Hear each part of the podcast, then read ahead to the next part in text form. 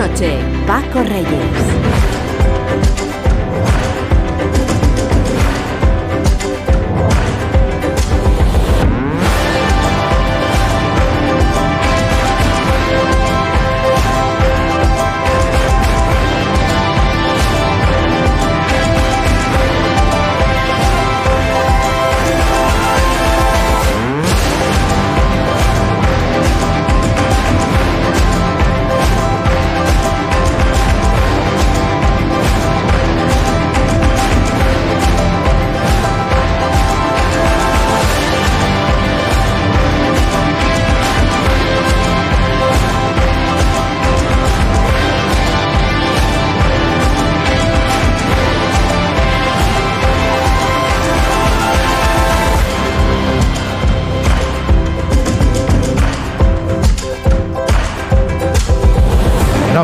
Vamos con un globo, dos globos, tres globos, Frau. Es que está Frau. No, no, mete un globo, dos globos, tres globos. Que no, que no, que eso.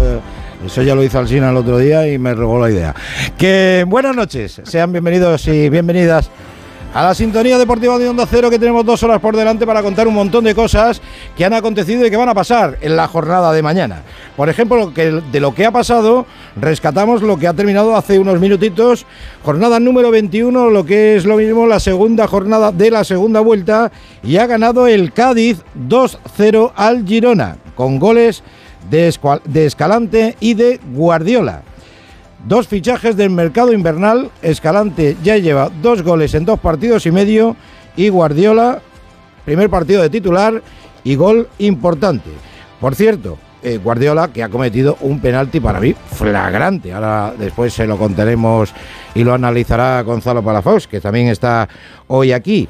Eh, con 1-0. Es verdad que el Girona ha sido muy superior a. el Cádiz ha sido muy superior al Girona, por lo menos desde mi punto de vista y que el Cádiz sale de descenso, 22 puntitos.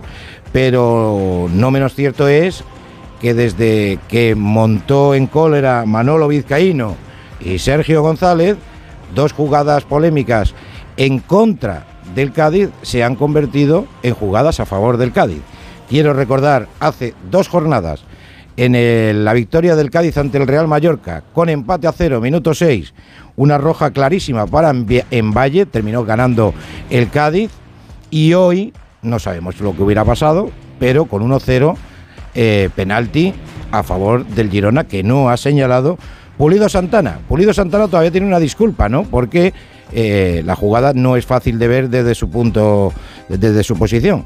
Pero González González en el bar, ¿para qué coño tienes el bar? González González. Bueno, González González y tantos árbitros de bar que lo vemos todos y ellos no lo ven. Bueno, Cádiz 22, Almería 22, Español 21, Sevilla 21, de momento a salvo, entra en descenso el Valencia. 20 puntos el Valencia, mañana a las 9 otra vez en Mestalla. Valencia Athletic Club después del repaso que le dio el conjunto vizcaíno en la Copa de Su Majestad el Rey. Y con mucha tela que contar en Valencia, luego estamos en el Turia para que Víctor Yuk nos dé la última hora deportiva y cómo está el ambiente por el conjunto Che. Penúltimo, el Getafe, con 18, recibe el domingo a las 2 al Rayo Vallecano y colista el Elche, que tiene tan solo nueve puntitos y que tiene su partido aplazado para el próximo miércoles porque juega en el Bernabéu ante el Real Madrid. Y precisamente el Real Madrid va a ser prácticamente nuestra puesta en escena del programa porque mañana juega la final del Mundial de Clubes a partir de las 8. Real Madrid Al Hilal, ¿eh? no confundir con Al Alil, eh, Al Hilal, este es el de, a, mí me ha costado, ¿eh? me reconozco que llevo toda la semana haciendo juegos de palabras y al final me lo termino por escribir por si acaso, ¿no? Al Hilal, eh, Gómez. Está José Luis Gómez a los mandos técnicos y Gonzalo Palafox está en la redacción, producción y también aquí con, con nosotros. Ahora, ahora le saludamos. Antes de eso, Gonzalo. ¿Qué tal, Paco? Muy buenas. ¿Qué tal? Muy buenas. 2-0 le ha ganado el Granada al Tenerife, primer partido de la jornada número 27. El Granada está a dos puntos del líder.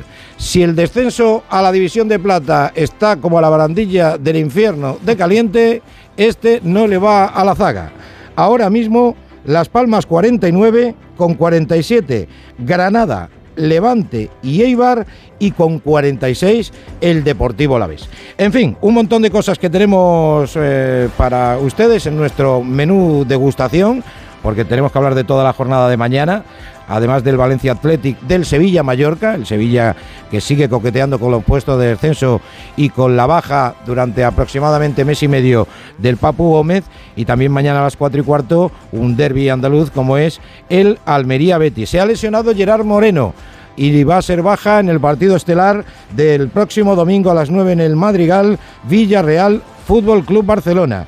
En el Atlético de Madrid, la noticia hoy es que están todos fenomenal. Gómez, y que ha hablado Joao Félix para los compañeros del diario AS. Luego lo escuchamos. Que tenemos baloncesto, que hemos tenido Euroliga, que ha ganado Valencia Basket, que ha perdido Basconia, que tenemos en juego la Intercontinental, que está jugando el Lenovo Tenerife, pero que desde el primer cuarto ya tiene sentenciado su pase a la final y que tenemos semifinales ya de la Copa de España de Fútbol Sala en Granada. Barcelona, Inter, Jaén, el Pozo de Murcia. Y luego, como colofón, como colofón, estaremos en nuestra sección de cada viernes, que no es otra que la pacoteca. Si tú supieras que por ti me muero, que yo te quiero, te quiero, te quiero, te quiero. Si tú supieras lo que te he esperado, que yo te amo, te amo, te amo, te amo. Pues eh, no, no estamos solos, estamos bien acompañados. Lo dicho, Alberto López Frau, ¿qué tal? Muy buenas noches. Hola Paco, muy buenas noches. Gonzalo Palafón, muy buenas noches. Hola, hola. Pensabas que te iba a hacer la cobra, ¿eh? Otra vez. Cali, el Dandy, nunca, Juan Magán y nosotros. nunca. Ya he dicho, que, he dicho que está José Luis Gómez de, a los mandos técnicos, sí. Eh, que tenemos al gran Alejandro Romero eh, en algún punto de- de- del mundo, en algún punto del mundo. Eh, Romerales, muy, muy buenas, hombre. Aquí estamos, en el cenáculo En este. el cenáculo. de la- el cenáculo de libertad, en este camarín de la palabra. Ahí estamos, este, este camarín. Oye, ¿sabes que se, se incorpora hoy? Porque mañana tiene unos quehaceres, eh, pero quería participar de, de los viernes estos... Iba a decir golfos. No, no, porque golfos son todos en general, porque somos muy golfillos todos. Pero que, que decía Jica, dice, tengo ganas de compartir un ratillo con, con, con Romero. Digo, pues hombre, tus peticiones... tus Bueno, peticiones- Jica. Claro, o sea, Jica es de los sábados, pero hoy ha pasado al viernes. Entonces, pues le he dicho, claro, hombre. Bambini, muy buenas. Muy buenas, Paco. No me pierdo a Romerales ni Eh, te das cuenta, ¿no? Te das cuenta. por supuesto. Bueno, que mm, tenemos muchas cosas de las que hablar, ¿eh? del, del Mundial de Clubes. No sé, eh, así, bote pronto pues, al aire. eh, no sé si está ah, Rivas eh, en Cádiz. está, está, está Cádiz, está, está. A ver, vamos a saludar a, vamos a saludar a, a Rivas. Rivas, muy buenas. ¿Está Rivas? Yo, yo- ya, me extrañaba, ya me extrañaba a mí que, que estuviera Rivas. No, tranquilidad, tranquilidad en el frente competitivo. Empezamos por, e- por ese análisis. Frau, eh, justa la victoria del Cádiz, Muy justa. pero, eh, Sí, pero jugada, lo dices, ¿no? De- del penalti. Claro, yo, Sí, lo que, yo lo sí, que sí. sigo diciendo Para es que cuando, escu- cuando escupes para arriba, al Pero final. esto es lo que, tal cual, Paco, esto lo que te demuestra es que al final eh, todas las temporadas pasa igual. Y al Eh. final los errores de los árbitros tienden a compensarse. Y un equipo termina en el puesto clasificatorio que termine por los méritos deportivos contraídos, aunque un día puntual le perjudiquen Eh. y un día puntual le beneficien. Lo que no se puede hacer es un comunicado cada vez que te perjudican. No, no. Dicho esto, en lo deportivo, el Cádiz ha jugado francamente bien. jugado Están el- funcionando los fichajes de invierno. Sí. El equipo le están aportando mucho las bandas, Paco. Tanto Bongonda en la derecha como Campo en la izquierda son dos puñales. Sergi Guardiola, que es un delantero que cuando tiene continuidad a mí me gusta, es interesante, ha hecho un golito. Mm. Escalante bien asentado ahí en el doble pivote, que con la baja por lesión de José Mari también es un jugador que tiene que aportar. Y hoy la verdad es que el Girona para mí ha sido el peor partido de la temporada. Romerales, que no os valía Guardiola en el, en el Valladolid, ahí lo tienes. A ver si va a mandar, a ver si va a mandar Guardiola para segunda.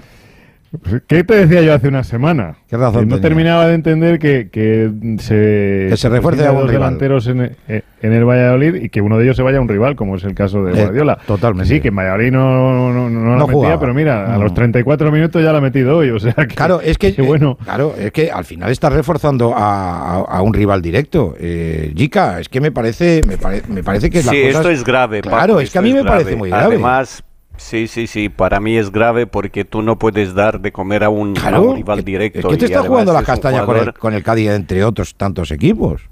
Y que, por supuesto, y, y yo creo que este chico si hubiera jugado más en el Valladolid hubiera aportado muchísimo más. Lo que pasa que, claro, eh, no entra en, en los planes del míster y ha eh, buscado una solución, pero si buscas esta solución, Mm. pues búscala a equipos de media tabla o equipos de, Mm. de, de otro nivel o de segunda. No le des de comer a un Weisman, por a un ejemplo, se ha rival ido a directo. Granada. Sí, Weisman se ha ido a segunda, claro, se ha ido a Granada, a Granada, pero no se ha ido a reforzar a ningún. Sí, a un rival directo como Claro. en este, este caso el Cádiz, Claro. que mira, eh, ha metido un gol, ha estado bastante activo.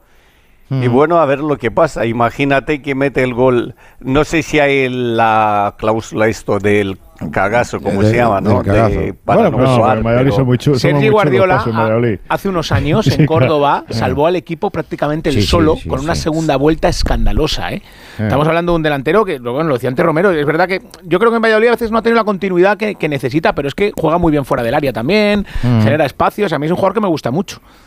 Ya, ya. Bueno, pues, pues esto es lo que hay. Jugada polémica que hemos tenido, querido Palafox. Sí, ese He posible visto que te has explayado, te has explayado en las de redes sociales. Guardiola. A ver, hay que explicar eh, lo que a nosotros en la primera rueda de prensa de los árbitros de esta temporada nos contaron. Bueno, nos contó Undiano Mayenko. Hay dos tipos de mano. Una que es play the ball, lo dicen así en inglés. Es decir, cuando tú tienes el control de la pelota, juegas la pelota de manera activa y por accidente te golpea el balón en la mano. Ellos nos pusieron un ejemplo muy claro, un jugador que estaba solo dentro del área, un centro bombeado, golpea con la cabeza y tiene el brazo separado y le golpea accidentalmente en la mano. En este caso no sería mano, pero si hablamos de un rebote y tienes el brazo separado, sí que es mano. En esta jugada en particular, Sergi Guardiola acaricia ligeramente el balón con la cabeza.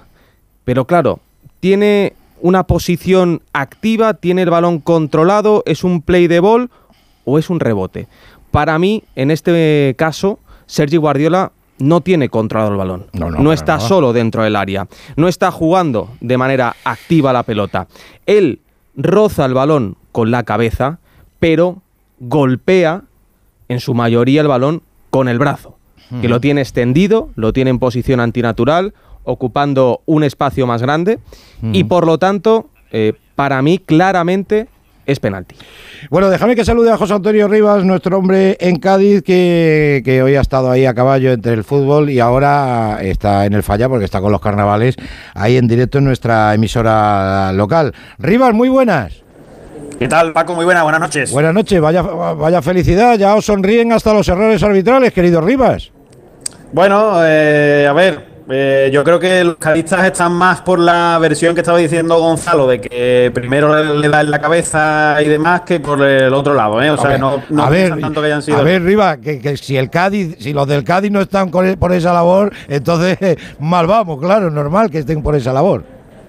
No, por eso digo, pero que, y aparte, aun, aun viendo que fuera, que fuera penalti y, Ah. y reconociendo lo que fuera penalti, supongo yo que en la cuenta esta que, que llevan también de, de toda la temporada todavía Ya. le deberían bastante. ¿eh? Yo te Así digo, que- te digo una cosa, Rivas, yo de verdad, eh, de verdad, eh, que, que cuando el Cádiz ha tenido razón lo hemos dicho y lo hemos y lo hemos certificado.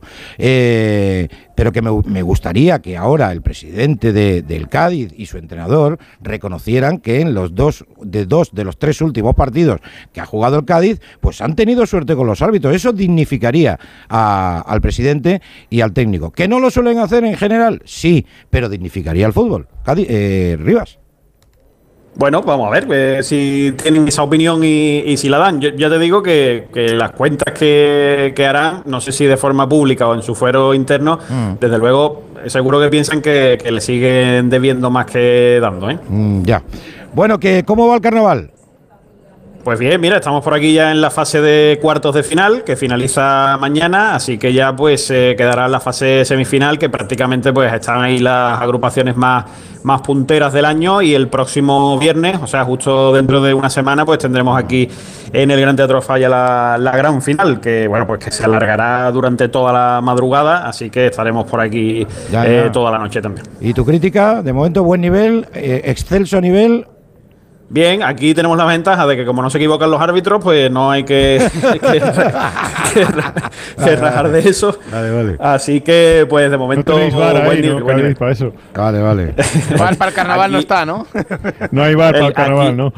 No, no hay. eh, podría, eh, podría verlo, porque muchas veces eh, el eh, jurado tiene que estar pendiente de si a lo mejor pues eh, alguna agrupación canta con un componente más, eh, si en las rotaciones alguno ha abierto la boca cuando no debía, o sea que le vendría bien al jurado, no te No creas. des Ah, ideas, mira, Barton. no des ideas que fastidiáis el carnaval. No des ideas que fastidiáis el carnaval. Bueno, Como no- metáis ahí también el bar. Bueno, Rivas, que, que lo disfrutes, que te lo pases bien, que todavía te queda un ratito más, un ratito más de curre. Un abrazo. Venga, un abrazo para todos. Gracias. Tres puntos de oro para el Cádiz. Luego repasamos el resto de la jornada de mañana, porque a vuelta de pausa nos vamos a Rabat. Mi tiempo si Radio. Estadio Noche. Paco Reyes. En la isla del amor, en la isla del amor, en la isla del amor. ya. Bueno, podían haber ido en barquito, pero no, fueron en avión que es bastante, que bastante más rápido. Y mañana, mañana es la gran final del Mundial de Clubes en el Estadio Rey Mulay Abdelá, creo que se pronuncia así. Uno de los enviados especiales de Onda Cero es Fernando Burgos, ahí con el asesoramiento técnico de Raúl Espínola. Don Fernando, buenas noches. Buenas noches a todos, a todas y a todes. Es Ay. príncipe, no rey. El estadio es príncipe. Ah, príncipe. Ah, bueno. Mulay Abdelá, sí, sí. Príncipe. De momento al rey no le hemos conocido. No, Pero bueno, príncipe. Pedro Sánchez también le dieron plantón, o sea que... Mira cómo se ríe Espínola. Sí, sí, sí, sí, claro, claro, no le van a dar plantón. Luego ¿no repítelo, te Paco. Luego lo repito, luego. luego lo Bueno, y repito. si no lo repito yo, no te preocupes, Gonzalo. Que, bueno, que Real Madrid al Hilal. eh, bueno, ¿qué me vas a contar, Fernando? Yo tengo la duda de- del centro del campo, sinceramente. Yo creo que tú lo tienes bastante más claro. Uf, no te creas. ¿No?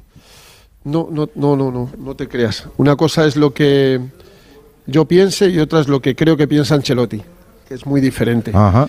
Pero eh, me gustaría recordar que mañana 11 de febrero termina el camino del Real Madrid hasta Rabat. Un camino que comenzará hace 17 meses, porque para estar aquí Pues verdad. hay que ganar la Champions. Para estar aquí tienes que pasar la fase de grupos. Para estar aquí tienes que eliminar a un rival en octavos, en cuartos y en semifinales. Y para estar aquí tienes que ganar una final de la Champions. Y todo esto comenzó un 15 de septiembre del 2021. ¿No os acordáis el rival? Bueno. Inter de Milán 0, Real Madrid 1. Marcó Rodrigo Goes. Mm. Partido que el Madrid tuvo en chino, que mereció perder, pero que la pegada en un partido flojito le valió al Madrid para conseguir los tres primeros puntos. Buen pase Camavinga. Luego hubo un viaje, Mm. luego hubo un viaje a Kiev donde el Madrid ganó 0-5 con un golazo de Vinicius, el último viaje que hemos hecho a Kiev, y otro más exótico a Tiraspol, la capital de Transnistria, tras escala primero en Estambul y después alojamiento en Chisinau. Ay. Y luego pues hubo la remontada al PSG, la remontada al Chelsea, la remontada al City, la victoria casi milagrosa frente al Liverpool en San Denis el 28 de mayo, Mm. la Supercopa de Europa en Helsinki el 10 de agosto, ganarle hace tres días en semifinales al, al Ali 1-4, porque si no ganas la semifinal no estás aquí. Y si queréis os pongo el ejemplo del Flamengo, que mañana juegan Mañana en. Tánger el tercer y cuarto puesto. tercer y cuarto puesto. Y todo esto tiene un camino que lo ha querido recordar Carlo Ancelotti en la conferencia de prensa, es evidente. Ya he hecho bien. Hombre, de aquel partido el 15 de septiembre al partido de mañana, pues hay mucho trabajo, mucho esfuerzo, mucho sufrimiento, muchas cosas imposibles, otras posibles. El equipo va a ser diferente seguramente a aquel, a aquel 11 en San Siro, porque quien más que menos piensa que los dos fichajes esta temporada van a ser titulares, ¿no? Antonio Rudiger y Aurelian Chouameni. Pero yo no lo tengo muy claro, fíjate lo que te digo. No sé la cabeza de Carlo Ancelotti cómo fluye. Eh, tengo claro que el Lunin va a ser el portero. A partir de ahí, lo que yo pueda pensar, pues que Nacho se merece jugar de titular, que Camavinga se merece jugar de titular y no le de lateral izquierdo. Y si tú pones Carvajal, Nacho, Rudiger, Álava de lateral izquierdo, tienes que meter a Camavinga en el medio campo y hay cinco jugadores Claro. para tres puestos, que son Chuamení, Camavinga, Mos, eh, Modric, Cross y Ceballos. Y luego, en ausencia de Benzema, que vamos a ver si puede estar en el banquillo y jugar algunos minutos, pues Valverde va a estar en la banda derecha, en la banda izquierda Vinicius Junior y como falso 9 Rodrigo Goes. Y todo esto es una, una quiniela que tiene en el tablero Carlo Ancelotti, que primero tiene que dilucidar con su hijo y con su cuerpo técnico y después eh, manejar los egos. Para mí, tendrían que jugar Camavinga y Ceballos. Para mí. Y Camavinga de centrocampista y Ceballos de centrocampista. ¿Se va a atrever Ancelotti a poner en el banquillo a Kroos y Modric? Me cuesta creerlo. Me cuesta mucho creerlo. Pero es lo que, lo que hay ahora mismo, a esta hora de, de la noche, teniendo en cuenta que han entrenado tanto Militao como Benzema, que se han probado, esas sensaciones que tanto necesitaban uno y otro. No creo que haya riesgos. No creo que sean titulares ninguno de los dos. No lo creo, sinceramente. Y darle continuidad a lo hecho el pasado miércoles frente al conjunto egipcio. Son las cuitas, las cábalas que tiene Ancelotti. Para mí la alineación debería ser otra diferente a la que te estoy diciendo, que puede estar en la cabeza de Ancelotti, pero eh, yo no soy el entrenador, no alineo a los futbolistas y no sé ni mucho menos más que Carlo Ancelotti. Le, quería preguntar a, a, a Jica. Jica, viendo cómo están jugando todos, ¿no? Cross, Modric, Ceballos, que, está en un momento de forma excepcional. eh, bueno, la, posible incorporación incluso de de Camavinga, como bien decía Fernando, saliendo de- del lateral zurdo, donde puede jugar Álava, que ha jugado muchísimo tiempo. Ahora mismo, mm, por lo que tú estás viendo al Real Madrid, para ti, el centro ideal, eh, el centro del campo ideal, ¿cuál sería? Por, por rendimiento, por, por posicionamiento, por jugadores y por rival, claro. No es lo mismo enfrentante al, al Al Hilal que, que, yo que sé, que al Barcelona en la Copa del Rey, lógicamente. Con la baja de Benzema yo jugaría a Camavinga, en mi opinión, Paco. Ajá. Porque estaba en su mejor momento de medio centro, Ceballos, que está fantástico, ¿Eh? y Pues mira, y en esos, dos, Modric. en esos dos coincides con, con Fernando. O sea, tú pondrías Sí, como también, tercero a y Modric. Modric. Lo que pasa, Sí. Fer- Fernando, que Modric, Modric jugó el partido completo, ¿no? De, de semifinales y, y, y Tony Cross no, ¿no? No, Toni Kroos jugó 76 minutos eso, por eso decía, y sí. a Modric le cambió en el, en el 94. Eh, por eso. Es que yo parto de una base ahora fundamental, a 11 de febrero, ¿eh? que vamos a entrar en, en cuatro minutos. Y duele decirlo, pero es una realidad intangible. Para mí, Modric y Cross no pueden jugar juntos. Ahora, sí, te, te he escuchado esta no puede semana y estoy de acuerdo contigo, sí. Un partido andando. Ah. Andando no se puede jugar al fútbol, al fútbol actual. Vale, y es que dices, ¿y a quién queréis que ponga? Pues a dos aviones. Claro. Esto es la meritocracia. Eh, Esto es la meritocracia, pero no debe ser fácil para Carlo Ancelotti. Yo estoy de acuerdo con Jica. mm. Muy, muy de acuerdo. Para mí, Camavinga debe ser ancla, medio centro. Ceballos debe jugar. Y yo pondría también a Luka Modric. Lo pondría, te lo digo sinceramente, porque pueden hacer ahí doble pivote Camavinga, Ceballos y Modric con libertad, la ayuda de Valverde la banda derecha y Rodrigo y, y Vini Junior, pues haciendo lo que, lo que saben hacer, que son verdaderas diabluras. Porque como pasó el otro día, y vamos a ver Benzema, la participación que tiene, este Madrid ahora mismo depende tanto, tanto, tanto de los dos meninos, tanto, tanto, tanto de los dos meninos, que si tienen un buen partido te ganan fácil, pero si no, empiezas a tener problemas.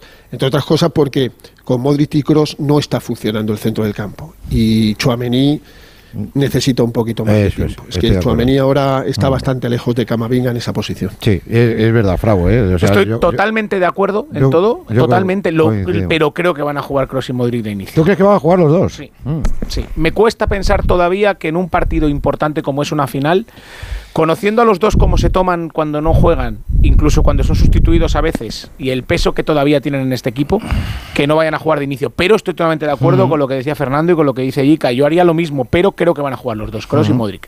Bueno, pues eso lo vamos a saber mañana, justo a, a las 7, 7 menos cuarto más o menos, que, que tendremos la. ¿A seis? A, a las 6 Seis. a las seis ya está la alineación, dos horas antes. Sí, hombre, lleva así año y medio. Sí. Sí, lleva mucho tiempo. Ancelotti No, sí, sí, no sí. quiere filtraciones. No quiere- Dos horas, dos horas antes. A las seis y dos minutos, como muy tarde, Sí. dos horas antes, eh, ya eh, lo hace oficial el, el Real Madrid.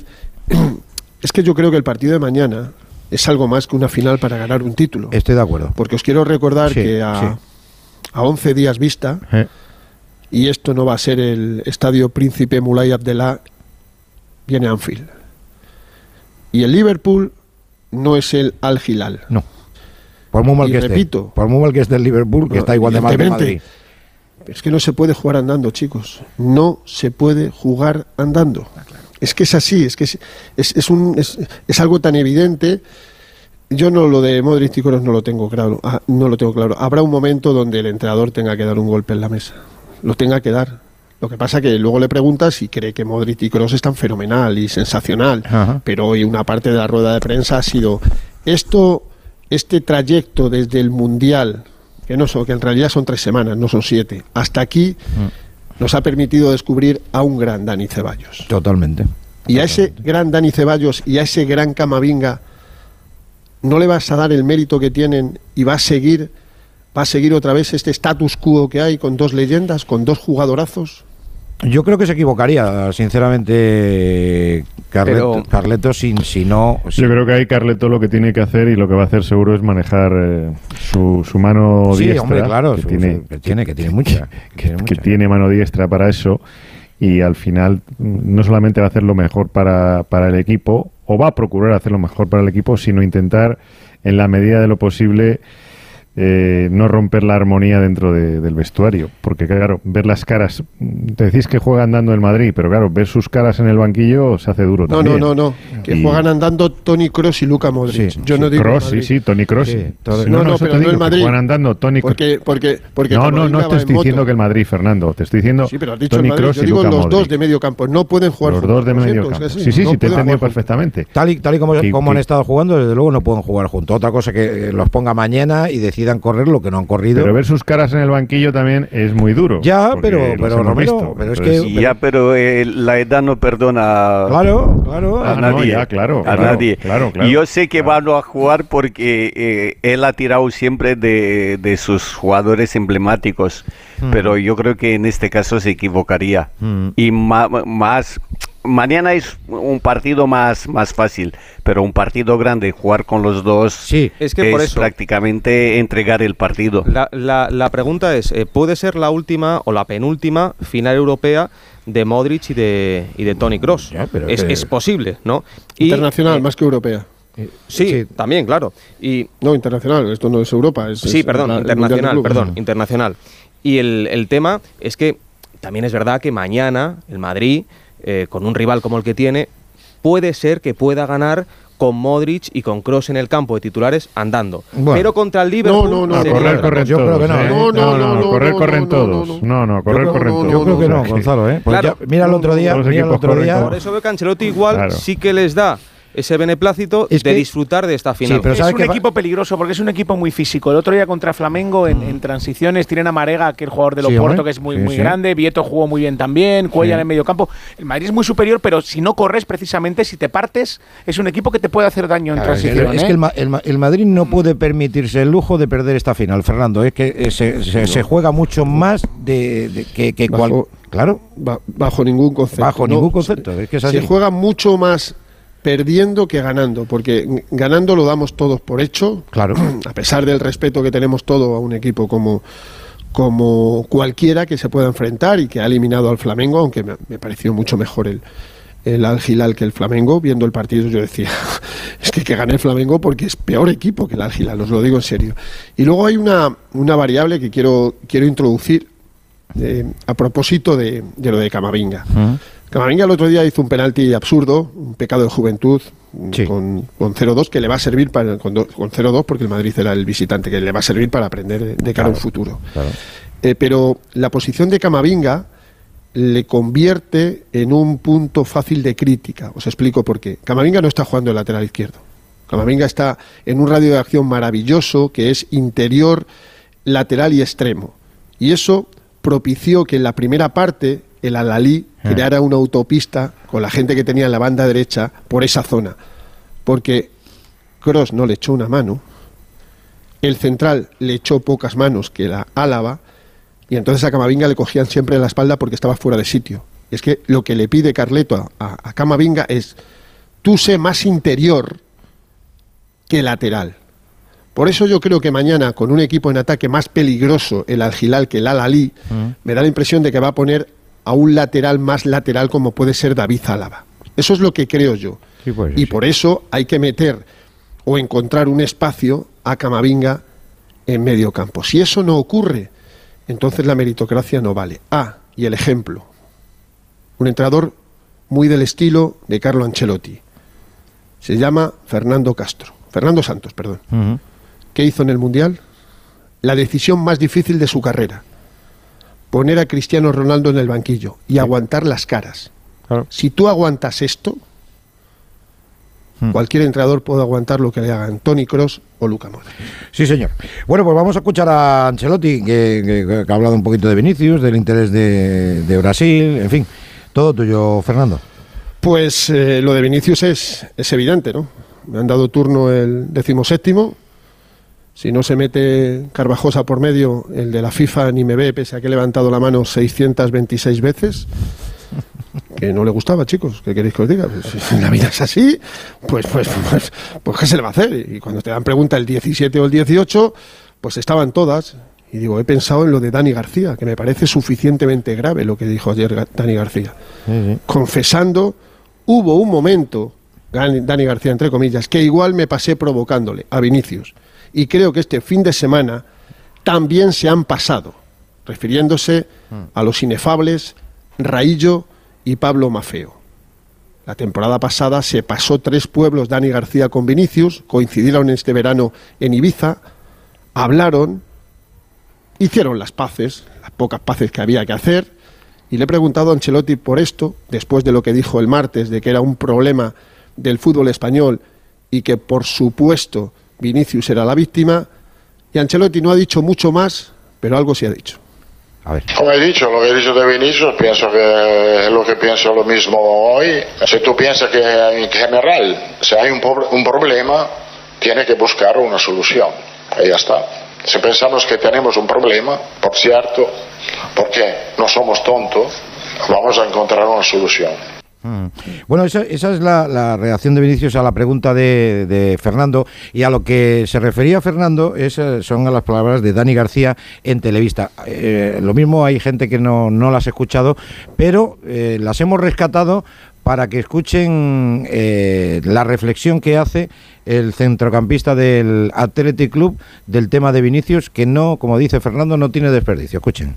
Hablando de otra polémica antes, para ir terminando, ¿eh? has citado a Vinicius, que tú ya, bueno, tuviste una con él, pero es que ahora también el tema Vinicius...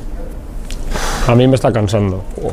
Pero yo luego estuve en verano con él, que coincidí y hablamos tranquilamente y bien. Yo hubo un momento también que igual- sobre excitación también al principio bien, tal, luego igual me pasé también eh, provocándole y creo que este fin de semana también se han pasado.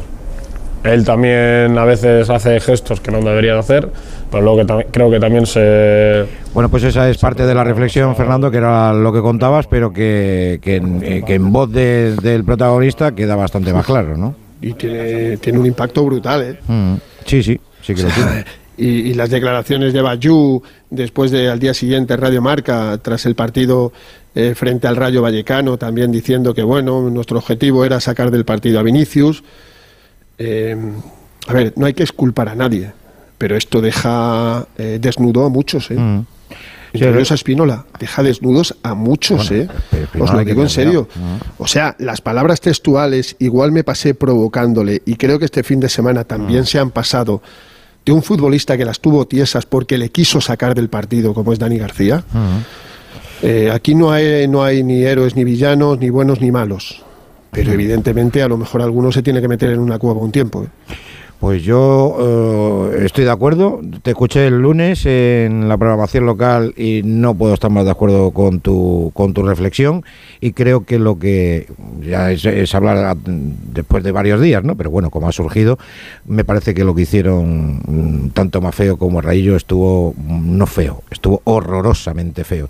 Y eso compañeros de profesión no, no lo pueden hacer y no se puede hacer lo que están haciendo. Pero en fin, luego ellos son mayorcitos, ¿eh? Ellos son mayorcitos. Cuando pase algo de verdad, a ver, a ver a quién le cargamos el muerto.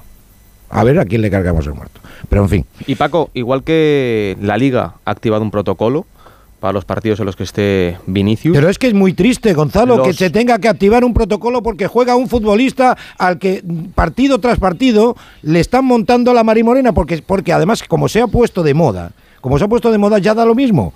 Y entonces es, vamos a insultar a Vinicius. Sí, que el otro día en Badalona, una niña, una niñata de veintitantos años llamando a un jugador eh, mono, eh, pero a un metro y medio. Es que se está poniendo de moda y luego nos jode, con perdón, que nos digan que somos racistas. Pero si es que hay muchos racistas, ¿qué vamos a hacer? Pero una cosa es la Liga, que tiene que intervenir con lo que pasa en la grada, y otra cosa muy diferente es el tema arbitral.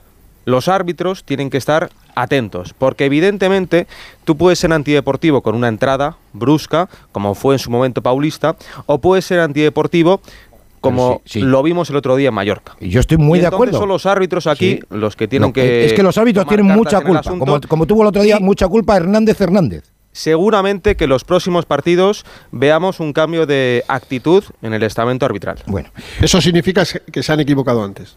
Correcto. exacto, exacto, Claro, exacto. lo, lo Eso que, significa- es que lo que lo tienen que parar son ellos, claro. Claro, claro. Total, en el terreno de juego totalmente. Claro, Totalmente. claro. Totalmente. Mirar, por ejemplo, yo creo, ¿eh? Y lo vuelvo a repetir, no lo he Es que se puede aquí, pero- sancionar, ¿eh? Una actitud pero- antideportiva. Y se Sí, debe. pero Hombre, lo he dicho por aquí. supuesto. Creo que lo de Mallorca era prescindible. Y no es darse por vencido ni ser un cobarde. Porque Vinicius más tarde o más temprano iba a cumplir sanción. Hmm. Y si aquel día frente al Valencia, tras que la entrada, tras la entrada Ah. nauseabunda de Gabriel Paulista, ta, el árbitro hubiera amonestado a Vini por el empujón, porque eso es amarilla de todas, todas. Mm. Amarilla de todas, todas. No se la mostraron. Es que se tenía, sí, sí, sí. tenía que haber forzado la amarilla y lo digo con todo el respeto y con, y con todo el cariño a, a- a todos. Es que se hubiera evitado lo que llevamos cinco días hablando. Cinco días, como también tuvo que evitar, creo que fue Martínez Munuera, lo que se vivió el 30 de diciembre en Valladolid. Lo voy a repetir otra vez, por no dar un minuto más del tiempo añadido. Es que es así. Y hay árbitros en los últimos dos meses que están más pendientes de las cosas alrededor de Vinicius que verdaderamente del partido. Ha habido situaciones lamentables, como el de Vallecas. Los árbitros pidiéndole a Ancelotti que frene a Vinicius. Por favor. ¿What? ¿Pero de qué estamos hablando? Es que los árbitros son los que tienen que atajar todo esto y no lo están haciendo. Los árbitros españoles. Sí, que sí, que Porque el otro día, en la semifinal contra el Al-Ali, el lateral derecho, de cuyo nombre no quiero acordarme, era un auténtico cazador. Y le pegó tres a Vini, y Vini también es verdad que tuvo una actitud diferente a la que tiene en la liga. Sobre todo si tienes enfrente a dos tíos que van a por ti desde el primer minuto, que son Mafeo y Raillo, que no se pueden ir de rositas. No me niego a que se vayan de rositas, porque cada imagen que veo nueva de lo de Mallorca me indigna mucho más. Es que es así, señores, y, y- y tenemos que proteger a todos, a Raillos, a Mafeos deportivos y a Vinicius deportivos, a todos. Pero quien no es deportivo, le tienen que sancionar. Y si tú estás más pendiente, yo qué sé, por la fama, por lo, porque, porque lo vas a hacer mejor, de un futbolista en concreto que lo único que le gusta es jugar, a otro que le lo único que le gusta es que no juegue el contrario con las armas que sea, tenemos un problema. Y es lo que le pasa. Ahora cambian de actitud. Albricias cambian de actitud. Albricias. Por Más fin. sí, más vale tarde que nunca, dice, dice el refrán. Oye, eh, permitirme tan solo un momentito que es que teníamos en juego un partido de, de baloncesto y ahora seguimos escuchando a Ancelotti que le han preguntado también por su futuro y por Brasil. Eh, pero es que teníamos eh, un partido complicadísimo, pues ya que tenemos allí a Yendi, por lo menos saludarle, darle las buenas noches, que nos dé el marcador y con eso va a quedar todo bastante claro. Y si no, lo van a ver ustedes. Yendi, buenas noches. ¿Qué tal, Paco? La Laguna, ¿qué tal? Muy buenas, hombre. A ver, el ¿Qué tal? Buenas noches. ¿Partido ajustado? Sí, ojo al resultado, ¿eh? Sí. Eh, Lenovo Tenerife 112, Ah. US Monastir de Túnez 42, más 70. Más 70, pues eh, está justito, ¿eh? Ha sido un partido de exhibición en realidad para el disfrute del público canario en esta Copa Intercontinental de la FIBA, entre campeones de diferentes países de las terceras competiciones o de competiciones de orden menor. El Tenerife, en este caso, campeón de la FIBA Champions. Y la diferencia pues del salto inicial ha sido abismal. ¿no? En las primeras posesiones, un mate de Shermadini, dos triples de Tenerife, pues ya marcaban el color que tendría la semifinal. Minuto 4, el técnico tunecino ya había pedido tiempo muerto y el parcial al término del primer cuarto, 52-16 y en el, eh, el, el parcial que queremos decir al descanso, 52-16, y en el segundo tiempo, pues eso, diferencias de 50, 60, 70 puntos y la impresión, Paco, de, un partido amistoso. Bueno, mañana la, la final a qué hora?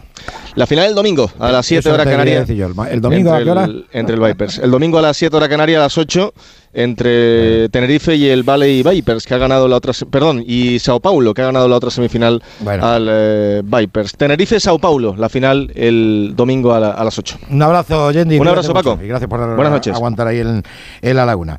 Bueno, pues hablando de Brasil, hablando de Brasil, eh, Fernando, que, que, que- que- que quieren en- colocar a Ancelotti en Brasil, que no hay manera de que lo dejen tranquilo, ¿no? Mes y medio llevamos con el tema Ancelotti, sonaron también, ya sabes, Luis Enrique y, y Zidane, pero cuando el río suena, agua lleva. Y Ancelotti dejó claro hace un mes que él nunca se va a marchar del Real Madrid, tiene contrato hasta el 2024, que él, si le echan del Madrid, verá lo que hace. Si seguir en un club, si ir a una selección, si retirarse, pero que él nunca se va a marchar del Real Madrid. Pero esos cantos de sirena, esas informaciones, aunque lo ha desmentido la Confederación Brasileña de Fútbol esta tarde, continúan en muchos medios de comunicación, sobre todo eh, más allá eh, de los mares, allende los mares, cruzando eh, el charco, siguen diciendo que Ancelotti va a entrenar a Brasil porque los dirigentes brasileños le quieren. Ancelotti sigue R que R con ese discurso. No, no me he enterado de, esta, de estas cosas. Mi situación es bastante clara. Yo tengo contrato hasta el 2024. No sé, no sé, Fernando, si Zico pinta mucho o le hacen caso en la, federación, pero mira, eh, hemos, es en, brasileiro, eh, Gómez, eh, Zico, eh, Zico ah, diciendo quién es para él el candidato ideal para Brasil. Zico, que es Dios en Brasil, como todo el mundo sabe. Em primeiro lugar, eu colocaria o Ancelotti. En primer lugar, Ancelotti, porque tiene experiencia, porque, pues, pues eso, halagos absolutos, Fernando, de, de una institución mundial como es Zico, y que yo creo que es un poco lo que, lo que se piensa en, en Brasil, que es el candidato ideal. Otra cosa que lo puedan conseguir, claro. Pues, pues, si todo el mundo lo dice, pues evidentemente Ancelotti, eh, por cómo ha gestionado el, el proceder con los dos meninos en el último año y medio, tanto con Vinicius como con Rodrigo Goes, Mm. le tienen en, en un altar en Brasil. Bueno, incluso con Eder Militao, ¿no? Es así. eh, habló con Endrick para que se viniera al Real Madrid. Bueno, eh, a ver, descubrir a, a Carlo Ancelotti a estas alturas es un poco absurdo, ¿no? Os lo digo en serio, ¿no? Zico, no sé qué cargo tiene la Confederación Brasileña, creo que ninguno, pero claro, es como si, si aquí sale una eminencia, a ver, no tan lejana, porque, no sé, sí, del bosque puede ser, Sí. o, o- o- o sale Iniesta. Fernando, Fernando Hierro, por ejemplo. Fernando Hierro, por Sí, ejemplo, sí. efectivamente, José Antonio Camacho, Camacho. y dicen que, que vendría muy bien a la selección española a Luis Felipe Escolari, por ejemplo, pero Mm. es que, es que no sabemos lo que va a pasar con Ancelotti, es que no, no sabemos si, si esta temporada eh, no gana Liga, Copa y Champions, a pesar de ganar Supercopa de Europa y, y- y ojalá el Mundial de Clubes, pues eh, eh, le rescinden el contrato como pasó en, en 2015. Es que no lo sabemos. A partir de ahí, pero vamos, mientras Florentino Pérez no se cargue a Carlo Ancelotti, Brasil va a tener que esperar. Anda la gente un poquito, digo, bueno, la gente, anda gente mosca por ver ya de repente, en cuanto se han torcido un poquito las cosas, eh, el nombre de Raúl, de Xavi Alonso y de Arbeloa. Entonces la gente dice, ostras, a ver si es que al final se van a cargar Ancelotti a final de temporada o antes o antes de tiempo. Pues no lo sé. Te has olvidado uno. ¿Quién? Mourinho. Santiago Hernán Solari. Ah, pues mira. Te lo he dicho Mourinho. Te Te he dicho Mourinho. hombre. Mourinho, déjalo. Venga, anda, no, me- no me, no me des un su Mourinho. No me estás diciendo Mourinho. Mourinho, Mourinho. Mourinho ni para entrenar al Leganés. por ahí también. Déjalo en Roma, déjalo Sí, ahí. sí, no, sí, ha vamos a ha dejar a Mourinho. Ni al Leganés. leve como descanso. Vamos, a Ni dejarlo. al. Leganés. Mourinho. Que ha sonado por ahí también. Ha Sí, claro, habrá sonado en tu casa. Los amiguillos, los amiguillos tiempo- que en de. tiempos de alboroto, ya sabéis que en tiempos de alboroto enseguida tengo un perrito piloto. ¿Cómo lo sabéis? Oye, Escucha, es lo mismo que lo de Cristiano Ronaldo. Sonó Cristiano Ronaldo, vamos, no quieren a Cristiano ni con agua caliente. Hombre, aquí. estaría bueno. No, Vamos, pues, sí, pues Mourinho, pues Mourinho menos, Ah. chica. Mourinho menos. sí, seguro, seguro. Oye, chica, eh, pues, o sea, hablando un poquito de, de pitoniso, ¿no? Como la pitonisa Lola, ¿no? Si, si tuvieras que elegir ahora mismo entre Raúl, Xavi Alonso y, y Arbeloa, ¿tú por quién apostarías? Es un pequeño juego, ¿eh? O sea, no tiene nada que ver. De entrenador, Sí, sí. De Solari pasa. Xavi ¿no? Alonso. De esos tres, digo. Porque, Xavi Alonso. Tú, Xavi Alonso, que está en el Leverkusen. Correcto. Bien, bien, bien. Vale, perfecto. Porque le veo cosas. Le ves cosas, ¿no? Bueno, Sí, sí, me parece un tío vestido de pie a cabeza y me Ujú. parece un tío Sí, sí. que, que entiende mucho de fútbol y para mí ha sido un espectáculo verle jugar. Y, y yo, ¿sabes por qué siempre voy a admirar a, a Xavi Alonso? Porque no se amedrentó ante Hacienda. Con Hacienda. Fíjate, por, por- por eso, justo, justo por eso, justo por eso, Porque estaba muy seguro que tenía razón, ¿no? por, por- por- por eso. Sí, claro. Pero es que hay mucha gente que, que piensa que tiene razón y, y- y- Ya. y- sí, con perdón, ¿eh? que son las 12 y 20 y se acojona. ¿eh? O sea, y esto- También te gusta Xavi, ¿no? Aquí. a, a mí también me gusta, sí. Reconozco Ahí que, te que. Raúl también me gusta. Hombre, No, lo que pasa es que en la élite, aunque tenga poca experiencia todavía, es el que más experiencia tiene de todos los que hemos nombrado. Y aparte tiene pasado como jugador del club, que eso en el Madrid Sí. muchas veces ha salido muy bien. A mí lo que ha dicho Fernando no me parece una, una ¿Lo idea de Solari ¿eh? dices? Lo de No, no, sí, a mí tampoco. Sí, a mí tampoco. Sí. No, no, ni mucho Porque menos. además fue muy atrevido en los meses que estuvo y yo creo que dejó... Ganó un Mundial de Clubes, Sí. ganó un Mundial de Gol Clubes. de Marcos Llorente, si no me Y equivoco. por- Uno de Bueno, ellos. sí. 4-1, gol de Marcos Llorente y Uno de de tres ellos. más. Y de tres más. es que me acuerdo, ¿no? Que fue un golazo. Sí, un golazo fuera del área, sí, sí, señor. Sí, señor. Bueno, y Bueno, luego fue, y- fue declarado el, el MVP de la, de la final y consiguió las llaves a la Toyota que daban antes a los, a los jugadores. Y fue, y el que apostó por Vinicius de manera continuada. O sea que. no tenga ninguna duda porque Lopetegui ni le conocía. Exactamente. ni le Y conocía. el que, y el que desnudó, y el que desnudó Bueno, cuatro años antes de que se marcharan del Madrid las vergüenzas de de- Marcelo, sí. Isco y Gareth Bale. Las vergüenzas de tres tíos que aún así estuvieran cuatro años más en el Y Real por Madrid. eso dejó Así buen manda cuajo la afición, además. Así es, Muy así bueno. es. Oye, que mm, ¿tiene ilusión mucha, poca, media Carleto de cara a mañana o qué? Tiene muchísima. Ajá. Muchísima porque para llegar aquí el camino, como os he dicho, no, no es fácil. Y solo puede ganar un Mundial de Clubes alguien que ha ganado la Champions. Mira, de cara al próximo Mundial de Clubes del próximo año, Paco, solo hay un equipo español que lo puede disputar.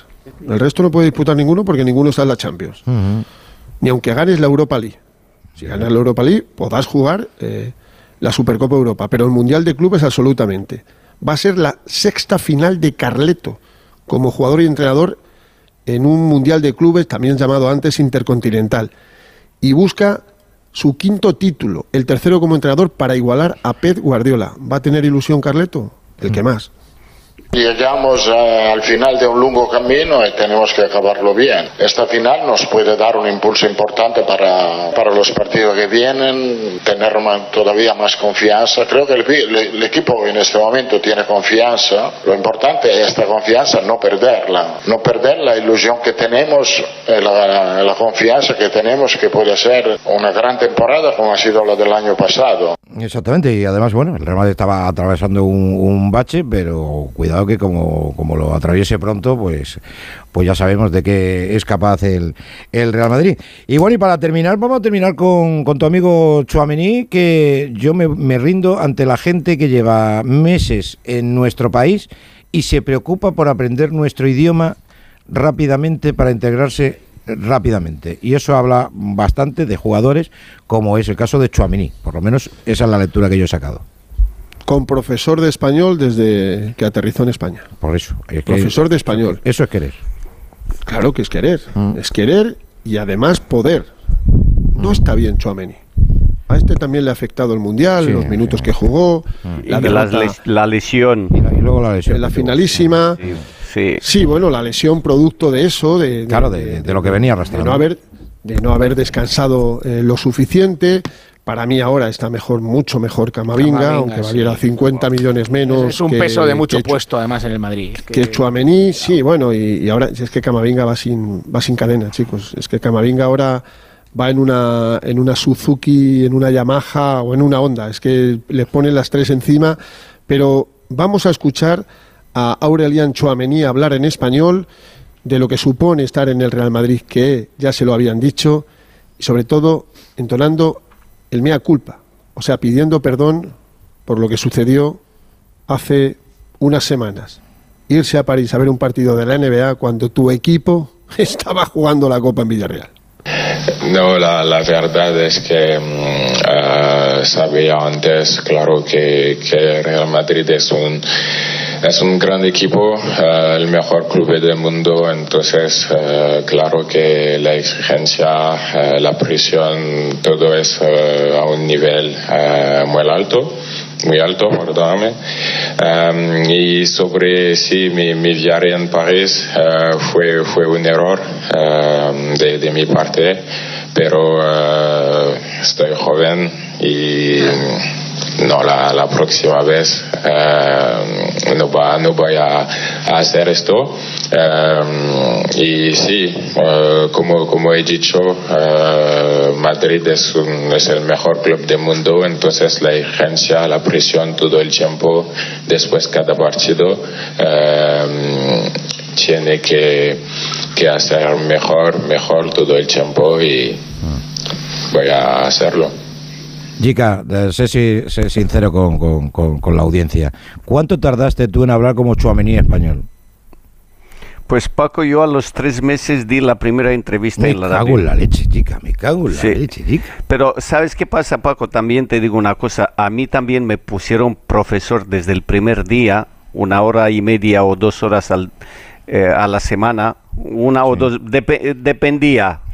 Pero aprendí bastante porque el rumano es un idioma sí, latino verdad, y se aprende mucho más bien. fácil. Fácil.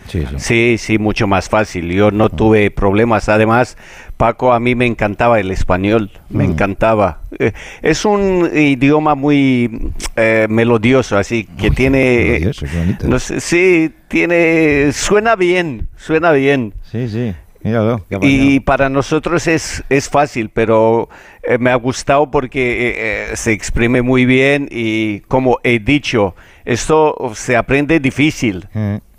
Sí, sí, sí, Está verdad. hablando bastante, bastante bien. Bastante bien, sí, señor. Sí, sí, sí, me ha encantado, me ha encantado. Bueno, Fernando, que mm, no sé si se nos queda algo en el tintero. Mañana el partido es a las 8 y, y, ar- y arbitra el británico Anthony Taylor, ¿eh? el famoso Taylor Buen rich. Mi, Taylor- my Taylor is Sí, rich. Buen árbitro, paría- parecía que iba a ser Gorbal el, el argelino por aquello de, Sí, de los de que no ¿no? haya un árbitro Mm. europeo para un equipo europeo como el Real Madrid. Yo creo que Taylor es el mejor de todos los árbitros que han venido eh, aquí, incluso por encima del, del rumano que está. Eh, el Madrid de Blanco va a ser eh, local. El otro día fue visitante, lleno hasta la bandera en el Estadio Príncipe. Mulay Abdelá, 45.000. Han venido ya, esta vez sí, alguna que otra peña. Las entradas oscilan entre 40 y 100, pero para eh, los peñistas del Real Madrid la entrada les cuesta 20 euros. Eh, 400 periodistas acreditados. El césped va a estar a 22 milímetros, como le gusta eh, a Xavi Hernández. Y 5 millones de euros para el ganador, uno menos para el perdedor. Y apuntar esto. No sé si va a jugar Tony Kroos, pero aunque no juegue, va a ganar el Mundial de Clubes si el Madrid derrota al, al Gilal. Conseguiría su sexto título intercontinental. Uno con el Bayern y el de hoy podría ser, pues ya estamos a 11 de febrero, el quinto con el Real Madrid. Seis. Ah, por cierto, felicita a Andrei Lunin, mm, va a ser titular y cumple 24 añitos el futbolista ucraniano. Y que está dando la, calla, la talla y, y de qué manera. Un abrazo, déjame por ahí a Espinola, que luego tenemos que, que luego tenemos que hablar. Aquí está, por aquí. Un abrazo para todos. Un abrazo, gracias. Abrazo, Fernando. Fer. Eh, Frau, que quería. Un detalle muy bonito, Sí, Paco. ¿cuál? Eh, Ramón Díaz es el técnico de Alilal, Sí, mito sí, de sí. fútbol argentino como Sí, sí. jugador y como entrenador. Sí. Pues Ramón Díaz y Carlo Ancelotti se enfrentaron a comienzos de los 80 en un Roma-Nápoles, Mm. concretamente 5 de febrero del 83, Roma 5, Nápoles 2 y marcaron los dos. Ramón Díaz era, fue un muy buen delantero, mundialista en el 82, y Carlo Ancelotti, un magnífico centrocampista. Ese día marcaron los dos y se enfrentaron en aquel Roma 5, Nápoles 2. Y Paco Anthony Taylor es el árbitro que validó ese gol de Mbappé en la final de la Nation. Hombre, Polémico gol fuera de juego, no fuera de juego, la tocaba Eric García. Bueno, buen árbitro, pero ahí yo creo que, que se equivocó. Bueno, eh, ¿Tiene, mañana, ¿Tiene mañana el protocolo de Vinicius o ahí no llega el protocolo de el Vinicius? protocolo de Vinicius no llega ahí. Eso ya es la no, International no, Board. Habrá llegado, habrá llegado. No hace falta el protocolo fuera de España. Ahí, de momento fuera de España no, no, no se necesita. Vale, Roberales, eh, eh, tira- has tirado de sarcasmo, querido. No, no, no, no, no. Es que ya es lo que me faltaba, el protocolo también. Para, Pues eso es lo que he dicho Pues yo, que- Romero, es que es es que es indecente. marinera. Es que es indecente, es que no, no, no se puede hacer un protocolo para un futbolista, es que algo se está haciendo mal. Algo se está haciendo mal. Pero en fin. Y mucho, no, ¿sabes lo que pasa? Que luego, llega, luego llegan los árbitros, convocan a cuatro, eh, hacen ahí un lavado de, de cerebro, le- le- le- les venden la moto, le tal igual, y, no, y nos vuelven a todos locos, porque es que Mm. estamos absolutamente... Yo estoy cada día más desconcertado con el arbitraje, no Pues, sé exactamente... no ya sé si dónde ha me podido ver la mano, de, la mano de Guardiola del Cádiz, pero si la ves, también fliparías un rato. Pues sí, Igual. sí, no, claro que flipo, fli- es que flipo con todas, flipo con todas las manos, flipo con- o sea, no, Eh. no, no doy crédito. El tema de, el tema de. Vinicius es, es muy grave todo lo que ha pasado, Jica, y, y esto tiene que parar de alguna manera, porque si no, al final podemos lamentar que un zumbado desde la grada le tire una botella y le abra la cabeza ahí. Esto debe. Pero en eh, eso te vuelvo a decir lo mismo que te dije la semana pasada. Yo vuelvo a decir lo mismo que dije la semana pasada. Los medios estamos teniendo mucha culpa en toda esta historia, Bueno, porque estamos dando escucha, pábulo. escucha, habrá en gente, exceso. habrá gente que sí, sí, pero eh, las cosas es que hay que contarlas y hay que denunciarlas. Romero, ¿o qué hacemos? sí, ¿Nos sí, callamos? Paco. No, Claro, no, no, claro que no nos callamos. Claro. Los medios, el entorno. Y luego hay entrenadores que hablan con el jugador y le dice, a este quiero que me lo saques del partido. Y yo lo he vivido. Yo lo Sí, he sí, vivido. sí. Porque hay jugadores que eh, hay que provocarles porque te entran, porque te entran seguro, te insultan, te pegan también y de aquí se lía. Pero bueno, esto hay que pararlo lo antes posible porque se ha ido de, de De madre. madres, padres Mira, y abuelos. antes, no, eh, no puede ser. Ya zanjamos el tema que tenemos que hablar del Valencia y del Sevilla, dos grandes en apuros. Eh, Joao, Joao Félix hoy ha pasado por, por las páginas del diario AS y eh, eh, hemos recuperado el audio. Ha hablado, y ya con esto zanjamos lo de, lo de Vinicius por hoy. Mm, Joao Félix hablando de Vinicius. No entiendo ese, ese tipo de críticas a, mm, a lo mejor porque es mejor que los demás, creo. Porque hace dribles que otros no pueden. Soy amigo de él y me gusta su fútbol. Bueno, pues la reflexión de otro futbolista que le daban también por la derecha y por, y por la izquierda. Así que estas son las cosas que hay. A vuelta de pausa nos vamos a Valencia y nos vamos a Sevilla. Radio Estadio Noche. Paco Reyes.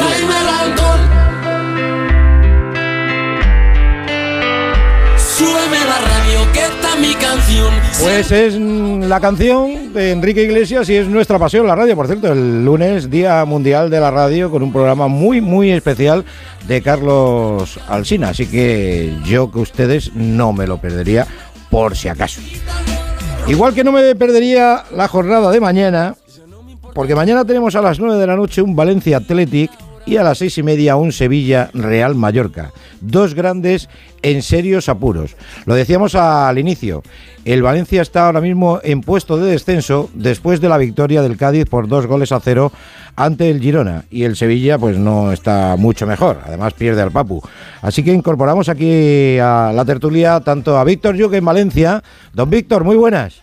¿Qué tal? Estoy asustadísimo, Paco. No me extraña, no, no me extraña, Víctor. te- no me tengo extraña. delante la clasificación. Es que veo al Valencia de ahí en, en la zona roja, o sea, sí, sí. do- donde el número cambia de color, ¿sabes? Porque hasta, hasta ahora el, número- el número estaba más o menos bien. Sí, sí. Pero es que ahora, el- El ahora el color. 20 ya, ya aparece en rojo, o sea, El ya está en color, rojo. Y eso ya, eso Es ya verdad. asusta, sí. Es verdad que asusta.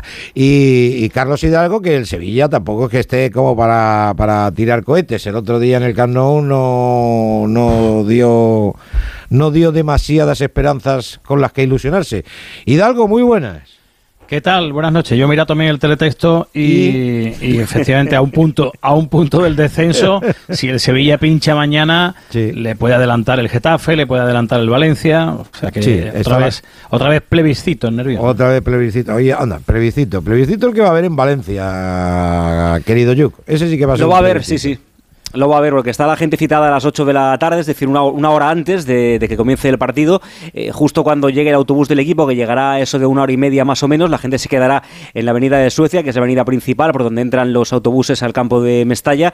Y la idea es que estén protestando durante eh, una hora y 19 minutos. ¿Por qué? Porque a las 9 arranca el partido Ah. y la intención es que en el minuto 19, que es el año de fundación del Valencia, eh, la gente entre en el campo. Es decir, que, que el campo esté vacío, como ocurrió en la última jornada de liga de, De la acuerdo, pasada temporada frente al Celta, que, que- que Pero fue el partido eso entero. lo patrocinará Licipaína o algo, ¿no? Una hora y 19 y pegando chillidos, no veo. Sí, sí, sí, correcto. Pero bueno, estamos acostumbrados ya, ¿eh? O sea, ya, ya son varios años eh, con protestas continuas sí, contra. Peter Lim y tremendo. Pero bueno, sí, la temporada pasada fue, como te decía, el partido entero, fueron los 90 minutos, eh, la gente pro- protestando fuera, no había nada en juego. Y Ah. claro, como ahora hay mucho en juego, Es que ahora hay mucho todavía toda la segunda sí. vuelta, claro, Sí, sí, es importante arropar el equipo, pero arroparlo eh, desde el minuto 19. De todas formas, hay, Paco, eh, división de opiniones. ¿eh? Hay mucha gente durante la semana que, que están a favor de la protesta, pero no están a favor de, de no entrar al campo. O sea, que habrá, habrá yo, gente que entre estoy, al campo. yo estoy más con esos que con los de no entrar hasta el 19. Lo digo porque Sí. lo mismo en el 19, en el 19 lo mismo ya va 0-2. Bueno, claro. 19 minutos 02, ¿no? Eh, escucha, Me voy a preparar una al bar seguro. Escucha, se tienen bar que poner las escucha, escucha, Víctor, que puede ser. Os eh, lo perdéis. Que puede ser, ¿eh? Que, No, que- y, también puede, y, y también pueden ir 2-0. también pero- puede ir 2-0, pero que digo que podría ir 0-2. A ver, que no es por, por ser eh, un pájaro de ma- malagüeño. Sí, ¿no? pero, pero estoy contigo. De O sea, no es, no, es lo, no es lo de la temporada pájaro pasada. malagueño, es decir, Pájaro hay- malagueño, hay sí. mucho en juego. Qué cabrón que algo David. Que- Bueno, no lo sé, Víctor. ¿tú? Pedro Mazartosa. Sí, vosotros, re- vos- vos- vosotros reíros. No, no, que a ver, estamos que pa' aquí no- estamos para no, llorar. no, ahí- Es verdad que no está la cosa para Eso, Perdón, sí, perdón, perdón. eso sí que lo sé. Pero bueno, a ver, vamos, a, to- Víctor. vamos a tomarnos, Víctor, el. Sí, no, claro, claro. Dentro, de, dentro oye. de lo que podamos, ¿no? Eh, ya mañana ya mañana tendremos tiempo luego por la noche de, de ver y de contar lo que ha pasado. Pero, pero es que la verdad que la situación es fastidia. Para Sí, que pero no- lo que, lo que te quería lo que te quería decir es Sí. que no, no veo esa unanimidad en No la me gente extraña, para mañana eh, para mañana coger y decir vale eh, nos quedamos todos en la calle y no entramos hasta el 19 hay, hay muchas dudas sobre precisamente por lo que acabas de decir porque hay que apoyar al equipo Claro. porque es un momento complicado porque eh, hay, hay que estar y, y por tanto yo estoy convencido que esa imagen que se vio la temporada pasada del campo vacío completamente y la gente fuera durante mucho rato va a ser complicado que se pueda que se pueda dar precisamente porque habrá mucha gente que quiera entrar Sí. Oye, eh, Boro, el, el- no sabemos hasta cuándo será el míster de, del Valencia. Ni él, ni él lo sabe. Ni él lo sabe. Mm, Bueno, no lo sabe nadie. No lo sabe nadie. Bueno, ni, ni- ni- ni- ni Peter Lim a lo mejor tampoco lo sabe. no lo sabe, no lo sabe ni Peter Lim. Ha dicho esto y no, no ha podido ser más claro de la actual situación y cuál tiene que ser el objetivo de, del Valencia. Hay que ser, hay que ser, hay que ser claro. Para mí lo más importante y ahora, ¿eh? y ahora es que después de perder esos dos partidos, eh, vamos a ver, el objetivo ahora está muy claro y no hay otro que es evitar el descenso. Pero clarísimo, así lo hemos hablado con los jugadores. O sea, estamos en una situación difícil y ya no podemos mm, decir aquello de nos quedan 17, 18 partidos. No, da igual, sí, sabemos los que quedan, se cuentan y se saben los que quedan. Lo importante es que tenemos que sumar ya y pensar en el partido siguiente y que ahora ya desde eh, eh, Ahora tenemos identificado cuál es, dónde tenemos que ir, el objetivo cuál es. En la diana, el puntito rojo es evitar el descenso. Hay que ver, Víctor, con lo tranquilo que es Boro, que, que- que está, está viendo que la situación está, es la situación más complicada que ha cogido Boro.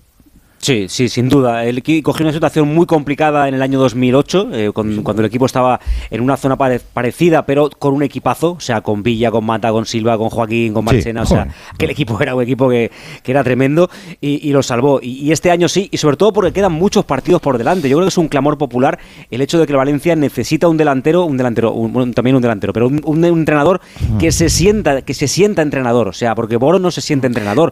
Claro, Boro Yo le veo, yo le veo diferente, diferente esta vez. Eh, A mí me parecía que era una buena decisión porque el Valencia, con este tipo de gestión, este modelo de gestión de Peter Lim, eh, hay una descapitalización de referentes permanente. El Valencia no hace más que perder referentes. Pero yo a Boro le veo algo más distanciado de la plantilla o es la sensación que me transmite que las otras veces. Yo lo que creo, fíjate, Jica, es que no ha tenido una plantilla con tan poca calidad del Valencia, que yo- por lo menos que yo recuerde.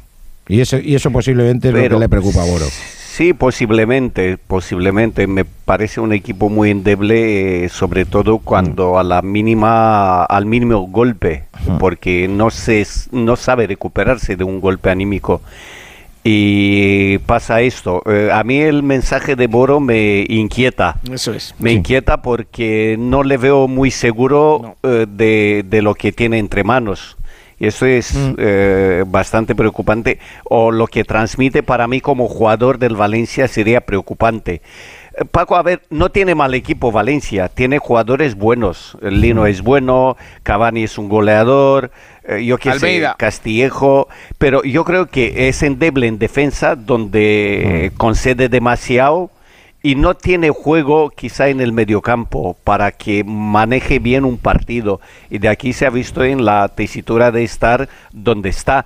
Y además la dinámica, la Claro. dinámica Paco del Valencia es horrorosa. Sí. Y esos equipos que no saben pelear por descenso... Eso es, Jica. Yo creo que Sí, ahí sí, está sí. El, el problema. Sí, si miramos no los 10 sabe. equipos de media tabla para abajo, eh, hay dos que nos llaman la atención, que son el Sevilla y el Valencia. Claro. Eh, vamos a ver si saben pelear en, en esta tesitura, ¿no? No jugándose eh, puestos de Europa, sino jugándose estar otra temporada más en, Es en que- primera división. En Nos podemos sí. encontrar en las últimas cinco jornadas con dos equipos que no tienen ni idea de cómo actuar. Es que Romero, ya, eh, yo creo que lo hablábamos el viernes pasado. Equipos como el Valladolid y como el Cádiz, por ejemplo, sin ir más lejos, El están a- Getafe. el Getafe están acostumbrados a, a lidiar con este tipo de situaciones agónicas y, y a controlar la ansiedad sabiendo que cada año, cada año eh, tienen el mismo objetivo. Pero claro, Valencia y Sevilla no están en esa, en esa dinámica eh, en la mayoría de las, de las temporadas, ¿no? Y circunstancialmente, pues se han encontrado en esta los dos, los dos. Y eso no, es fácil de es gestionar, que ¿eh? No, no son equipos acostumbrados a moverse en ese barro y eso te pasa factura porque eh, en momentos eh, puntuales como ahora mismo, que de repente el Valencia se ve de la noche a la mañana por mor de, de- de la victoria del Cádiz metido en descenso. con Claro, está imagínate cómo yo, empieza mañana la- el partido. Claro, claro, ya, o sea, ya empiezas en descenso, empiezas Ah. ya exigido desde el principio y en un partido ante un equipo que te acaba de, de- pintar la cara, como el, como el Athletic Club de Bilbao, ¿no? Mm. Yo coincido con Jica, no, no es mal equipo, el Valencia a mí no me parece mal equipo, lo que pasa que sí, yo el, el último partido que le he visto en directo, que ha sido el partido que jugó en, en Valladolid, me gustó mucho la primera parte, o sea, pero claro, luego el equipo en la segunda parte se- se fue completamente del partido. eh, Fue además el, el que, que provocó la, la salida de Gatuso como, como técnico, pero dos partes bien diferenciadas y por lo que nos Sí, sí. contaban el otro día, es lo habitual en el Valencia, ¿no? Que empieza muy bien las primeras partes bien, pero que en la segunda desaparece, no sabemos por qué circunstancias. Porque tampoco vi, vi- vi especialmente mal desde el punto de vista físico al equipo en la segunda parte. Es, es como que se va del partido, como Mm. que falta Claro, la pero es que- aplicación necesaria, pierde el control, no sé. Sí, Alejandro, es una cosa, es una cosa anímica, porque es verdad que con Gatuso ha habido muchos partidos que el Valencia ha merecido más, eh, pero luego el, rival llegaba y con poco te hacía gol. Y, eso es verdad que, por ejemplo, el partido contra el Girona con Boro fue todo lo contrario. Al Valencia le llegaron muchísimo. O sea, fue un partido de, lo- de los partidos que más le han llegado. Y luego la diferencia con la que, yo veo con el Sevilla es que en Sevilla, yo sí que he visto a Monchi salir hacer una rueda de prensa eh, mm, asumiendo errores y sobre todo han intentado reforzar el equipo en el mercado invernal. En el Valencia, el director deportivo ha dicho que el equipo está bien, que el equipo le gusta, que el equipo no tiene carencias y que no hay que reforzarlo. eso. Y, y- y- Pero y es que ese es el problema. tremendo. Porque es la voz de su amo. eso- Eh, Claro, o sea, es que el peso que tiene Corona en el Valencia no es el peso que tendría que tener un director deportivo. Las cosas hay que decirlas como son. Luego hay otra cosa. Dos clubes tan luego hay otra distintos que, que ese tipo de comparaciones y efectivamente eh, al final eh, claro. chirrían mucho.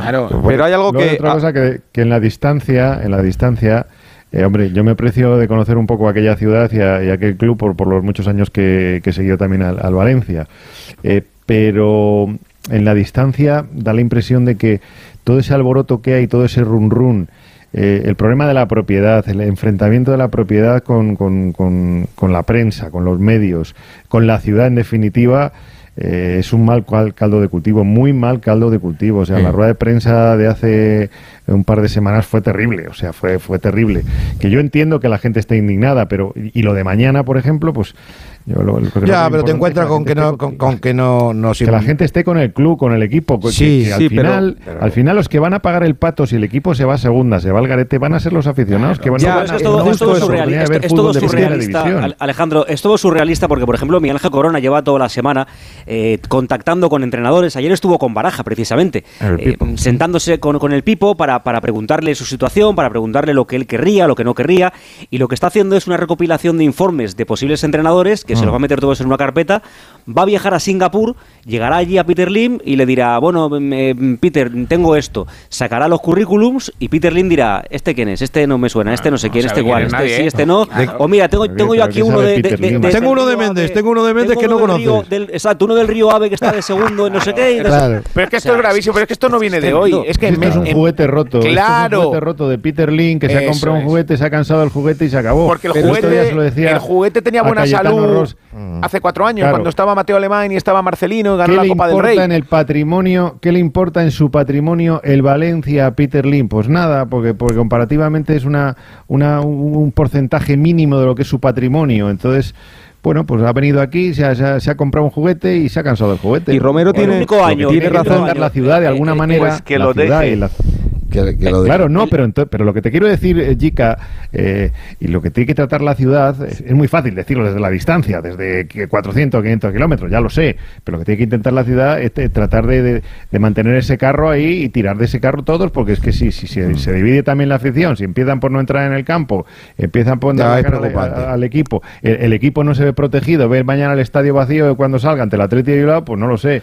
Yo, Sí, yo pero creo lo de que ahí habría que lo- arrimar lo- lo de un poco, mañana olvidarse de la una- propiedad y salvar no, la Alejandro, situación. no, no nos confundamos. Lo de, lo de mañana lo que se quiere hacer es una imagen potente a nivel internacional hombre, de un normal. campo vacío porque eh, mm, Meriton ya ha reconocido públicamente, lo hizo Leijun, la presidenta, y también lo han hecho otros miembros de Meriton, que de todas las protestas que se han hecho en los últimos años, la que más les ha dolido es la de vaciar el campo y que se vea a la gente fuera en el campo con, con el campo vacío mientras Es evidente está que jugando sí, al fútbol. que es una imagen. Y eso es lo que mañana la afición quiere hacer, porque es que a la afición de Valencia no le queda otra que ¿y eso. para qué que sirvió esa protestar, que- que protesta? Presionar. Bueno. Bueno, les molestó, les molestó. O sea, y, y Les al final si te van metiendo, ¿Y? si te van, ¿Y? si te van metiendo, bueno, pero es que esto es una, una carrera de fondo. Si te van metiendo chinas en el zapato, llegará un momento en el que Peter Lim diga, bueno, pues vendo. Que esa es la, la solución y esa es la salida que tiene que buscar la afición del Valencia para que esto no se, no se repita ya tras año. Porque habéis hablado de Mateo Alemán. El único año que el Valencia ha funcionado ha sido cuando Meriton se ha echado a un lado y ha dejado que la gente de fútbol Claro, claro, y ese equipo gana la Copa del Rey Bueno, y un- es del 19. Un pequeño, Pues un pequeño ahora. puntito de Palafox que lleva intentando meter Sí, no, lo que, lo, lo que iba a decir es que al final eh, la, la afición del Valencia se encuentra muy sola porque eh, ¿cuántos jugadores del Valencia seguirán la próxima temporada si el equipo Bueno, desciende? claro, ya. Prácticamente ninguno, ¿no? ¿Cuántos jugadores, por ejemplo, del Cádiz seguirían si el Cádiz es equipo de segunda división la próxima temporada? 95%, muchos, muchos. sí. Por lo tanto, Que es te puedes encontrar en una cedidos, situación Gonzalo, en cuando la que tienen los muchos futbolistas cedidos, claro. digan, mira, si bajamos o no, a mí me da igual, porque me voy a ir a otro equipo. Hidalgo, a ver, eh, como diría, Vamos con el que os toca, Sevilla. que os como, toca, venga, como diría la Hidalgo. porta, que no estamos tan mal.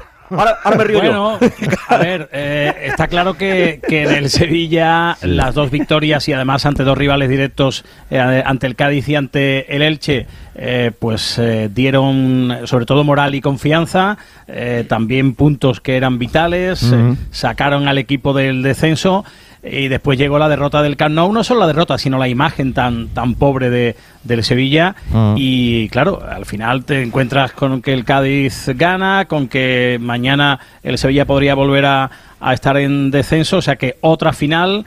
Eh, sigue habiendo bajas, la enésima lesión de Rekic, una lesión en el tendón de Aquiles, y hoy se ha eh, operado, como tú decías, Paco, el, El Papu, Papu, Gómez, ah. eh, de los ligamentos del tobillo, que va a estar cinco semanas fuera. Ha habido algunos jugadores que han estado tocados esta semana, que se han perdido algunos entrenamientos, Acuña, Jordán y Ocampos, aunque parece, eh, todo apunta que van a poder estar de, de inicio. Bueno, eh, ¿quién tiene mejor equipo, Jica, para ti, el Sevilla o el Valencia este año?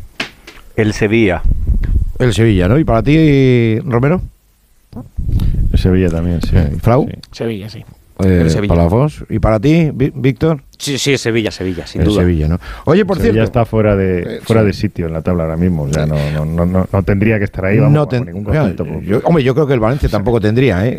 Eh, sinceramente, pero, pero no, claro, tampoco en descenso tampoco. Hay Pero- equipos peores. Pero es que peores, escúchame, pero- es que hasta, hasta hace nada estaba metido en descenso el Celta de Vigo, que tiene también un equipazo y tiene unos jugadores es- espectaculares. La exhibición del otro día contra el Betis. Sí, Eh, sí. El Valencia solo ha descendido una vez en la historia, ¿eh? Mm. temporada 85-86, una vez. A ver, que son muchos condicionantes, Víctor. Es verdad, es verdad que, que- que creo que, que- que la de- que no podemos poner en la misma balanza la situación del Sevilla y del Valencia, pero sobre todo por, por ese condicionante que comentábamos la semana pasada y que ha vuelto a recalcar eh, Gonzalo, la situación de muchos jugadores de, de la plantilla, ¿no? Que hay muchos jugadores cedidos, que hay muchos jugadores que no van, que no saben su futuro. Y lo y cuando empieza a acercarse la recta están al día en el cobro. ¿El qué? Eso es fundamental. No, no. Si están al día en el cobro. Sí, bueno, en principio eso Porque sí. Si no, ¿no? si no están al día en el cobro, entonces cerramos el kiosco ya, ya te lo digo. Acuérdate Sí, del sí, Atlético han de tenido, Madrid, han tenido Romero. que recurrir, han tenido que recurrir a, a préstamos y tal, de- pero, pero sí, sí, entidades financieras, pero sí, sí están, cobran, ¿eh? los jugadores de Valencia cobran. Ah. Oye, eh, hablando de mm, hablando del no, no del Sevilla Mallorca, pero ya que está ya que está Hidalgo, ya te quedas, Víctor, que nos quedan unos minutillos. hombre. Porque eh, y hablando del Celta, como decía, de la exhibición que dieron el otro día ante el Betis, sigue coleando eh, pues la acción para mí, para mí, indecente de Yago Aspas. Mira que, que soy admirador de Yago Aspas, pero que por cierto a Luis, a Luis, ¿cómo se llama, hombre? Luis Fel- Felipe. Luis Felipe. Luis Sí, Felipe, Luis- sí. Luis Felipe, un partido. Eso quiere decir que la conciencia no la tenía muy tranquila el comité de Han tirado por la calle de en medio. Han tirado por una calle que no podían tirar. O sea, no deberían de haber. O cero o dos. Pero ese uno no sobra. Y para mí eran cero, porque no, porque no era roja. Y Pellegrini, Pellegrini ha hablado hoy de simulaciones, de las simulaciones. Vuelta al trigo, pero es que es normal que esté indignado. Hay una parte, hay una parte general, yo creo, dentro de la Liga Española que ojalá los jugadores fueran más mm, eh, menos simuladores de falta, con el partido menos cortado, tratan de que el VAR entre permanentemente en acción y creo que una de las cosas que creo que hay que mejorar en la liga es justamente la, la- la gran cantidad de jugadores que simulan mucha falta para poder dar un fútbol más, más continuo. Están las estadísticas, que aquí es una de las ligas donde menos se juega por distintos motivos, los árbitros a lo mejor cobran mucho, los árbitros, los jugadores también. No hay que olvidar que hay una- un espectáculo detrás, con mucha gente que paga su entrada por ver ese espectáculo, y creo que los jugadores en términos generales debieran simular mucho menos lo que se hace en este momento. Yo firmo debajo. Ahora os pregunto. Totalmente. De juego real, de juego efectivo, en, en España se juegan tan solo 50 minutos de media. En Francia 55, en Italia 54, en Inglaterra también 54 y en Alemania 53. El otro día en Mallorca, recuerdo, se jugaron tan solo 48 minutos de juego efectivo. Al final nos vamos a encontrar con un panorama en el que cambiarán seguramente las reglas, la normativa y se intentará llegar a los 70. ¿Cómo? No lo sé. Ah, bueno, pues intentará. Pues de momento, Jicar, como hacían en el Mundial, hombre, dando 12 de prolongación Exacto, si hace claro. falta. Eh, Pero es eh, que- exacto. Claro, es que ya- no gusta, no gusta Paco. Amigo, esto. pues sí, pero mí- si no gusta, pero creo que es creo que es un poco más justo dentro de, de- de la sí, injusticia. porque se pierde demasiado tiempo. Claro, porque- simulaciones. Claro. Yo, yo he contado, Paco, 35, 40 min- eh, segundos para sacar Para una sacar, falta. que sí, que sí, que sí, que una sí. falta es ideal, que antes no pasaba. Que es verdad. y ahora pasa. Pero hoy en en no puede ser. Hoy en día con la tecnología que tenemos, tú puedes calcular exactamente cuánto tiempo de juego real hemos tenido en un partido. Pues si queremos que se llegue a los 60, a los 70, me da igual. Ah. Pues oye, si un partido ha llegado a los 50, 10 más. Punto. Si es que es muy fácil. Bueno, es muy sí, sencillo. sí, sí. no tiene que estar el árbitro contando que si eh, medio ¿El qué, minuto más. Digo que, que recuerdo hace unos meses, bueno, sería a principio de temporada, en una de estas reuniones eh, que en este caso hubo en Sevilla de la Liga, estaba Javier Tebas, eh, comentó el, el presidente que una de las cosas que se iban a probar eh, en, en ligas juveniles, que Sí. se iban a ir probando en amistosos para ver si lo podían imponer, era que los últimos cinco minutos del partido, eh, de cada partido, fueron a re- eh, fueran a reloj parado. O el como en descuento. baloncesto, por o el descuento. Tú añades Sí. 10 Bueno. y empiezas a parar el reloj. Que, mm, que os tengo Y no que se acaba nunca, que yo- que os tengo que despedir. Os tengo que despedir. Por- publicidad. oye, por cierto, Finiquito, finiquito, por, por favor. cierto, Romero, que ganaste en la quiniela de la semana pasada, ¿eh?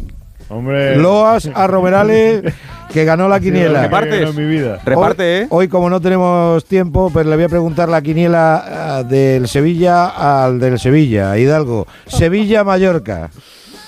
Uno. Uno. Así me gusta. arriesgando. Arriesgando. Y Muriqui para otro día. Víctor- Yuk, Valencia Athletic Club. No, no te dejo ni acabar, otro uno. Otro uno. Bien, yo os apunto, ¿eh? La semana que viene hablamos. Eh, Yuk, gracias. Mañana te escuchamos. Venga, chao, chao. Hidalgo, a ti también. Un abrazo grande. A ustedes. Jica, que te lo pases muy bien. Igualmente, Paqui, un abrazo a Adiós, todos. bonito. Chao. Romero, un abrazo enorme, como siempre. Lo mismo os digo, cuidaros mucho. Un abrazo, chica. Lo intentaremos. Un abrazo, chao, Bambini. Intentaremos. Frau, Chao, Bambini. muchas gracias. A vosotros un Ya- abrazo a todos. Ya veo que te han quitado los puntos de la boca y eso. Sí, ya, eso, bueno, ya puedo vocalizar. ya puedes, ya puedes hablar más de lo que hablas. Continuamos en la sintonía de Onda Cero Radio. Bueno, antes de la sección estrella, eh, les decíamos en titulares que ha ganado el Granada 2-0 al Tenerife y que se coloca a dos puntos del líder, la Unión Deportiva Las Palmas, con doblete de Uzuni, dos goles de penalti, pero con polémica. Palafox Y en este partido también. de Ladi Zorrilla porque le han anulado un gol. Cuando iba un gol que 1-0. podría haber sido legal. Eh, el gol de, se hubiera supuesto el 1-1. Claro, pero ¿por qué digo que podría haber sido legal? Porque es que la verdad, no lo sabemos. Que te anulen un gol que, que supuestamente me comentan, yo no lo he visto. Es legal, pues una vergüenza, pero una vergüenza. eh, creo que, que se ha dicho que no había cámara para ver bien la línea, ya. Y antes, si no hay cámara para ver bien la línea, se anula. Claro, eh, ¿eso se ha dicho? Eso me lo ha comentado a mí el árbitro. Pero es que esto puede ser, Paco, porque es que hablamos de partidos eh, de categoría A con 22 cámaras, de categoría B con 17 y de categoría C con 14. Lo que no puede ser es que el VAR Ah. dependa de estas cámaras.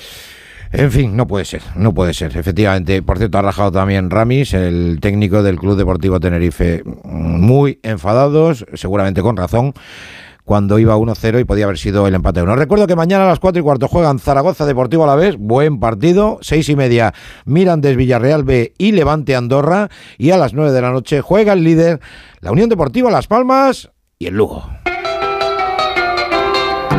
It was a teenage wedding and the old folks wished him well. Ha llegado el momento más esperado de la noche. Yo diría que incluso de toda la semana. Bueno, por lo menos para mí. Es la número 57 o la edición número 57 de la Pacoteca, donde hablamos de películas de deportes, series de deportes, documentales de deportes, todo lo que tenga que ver con el deporte que podamos ver o escuchar en algún sitio. Así que si lo escuchan por primera vez, no se vayan. Si lo van a escuchar por última, tampoco. Vamos a ir presentando a la gente que está por aquí. En Valencia está el cuerpo de Onda Cero, Jordi González. Don Jordi, muy buenas noches. Saludos, ¿qué tal? Muy buenas noches. Muy buenas noches, hombre. Tenemos aquí en los estudios centrales a un niño que, eh, que quiso ser actor, pero se vio frustrada su carrera. No lo sé, a lo mejor.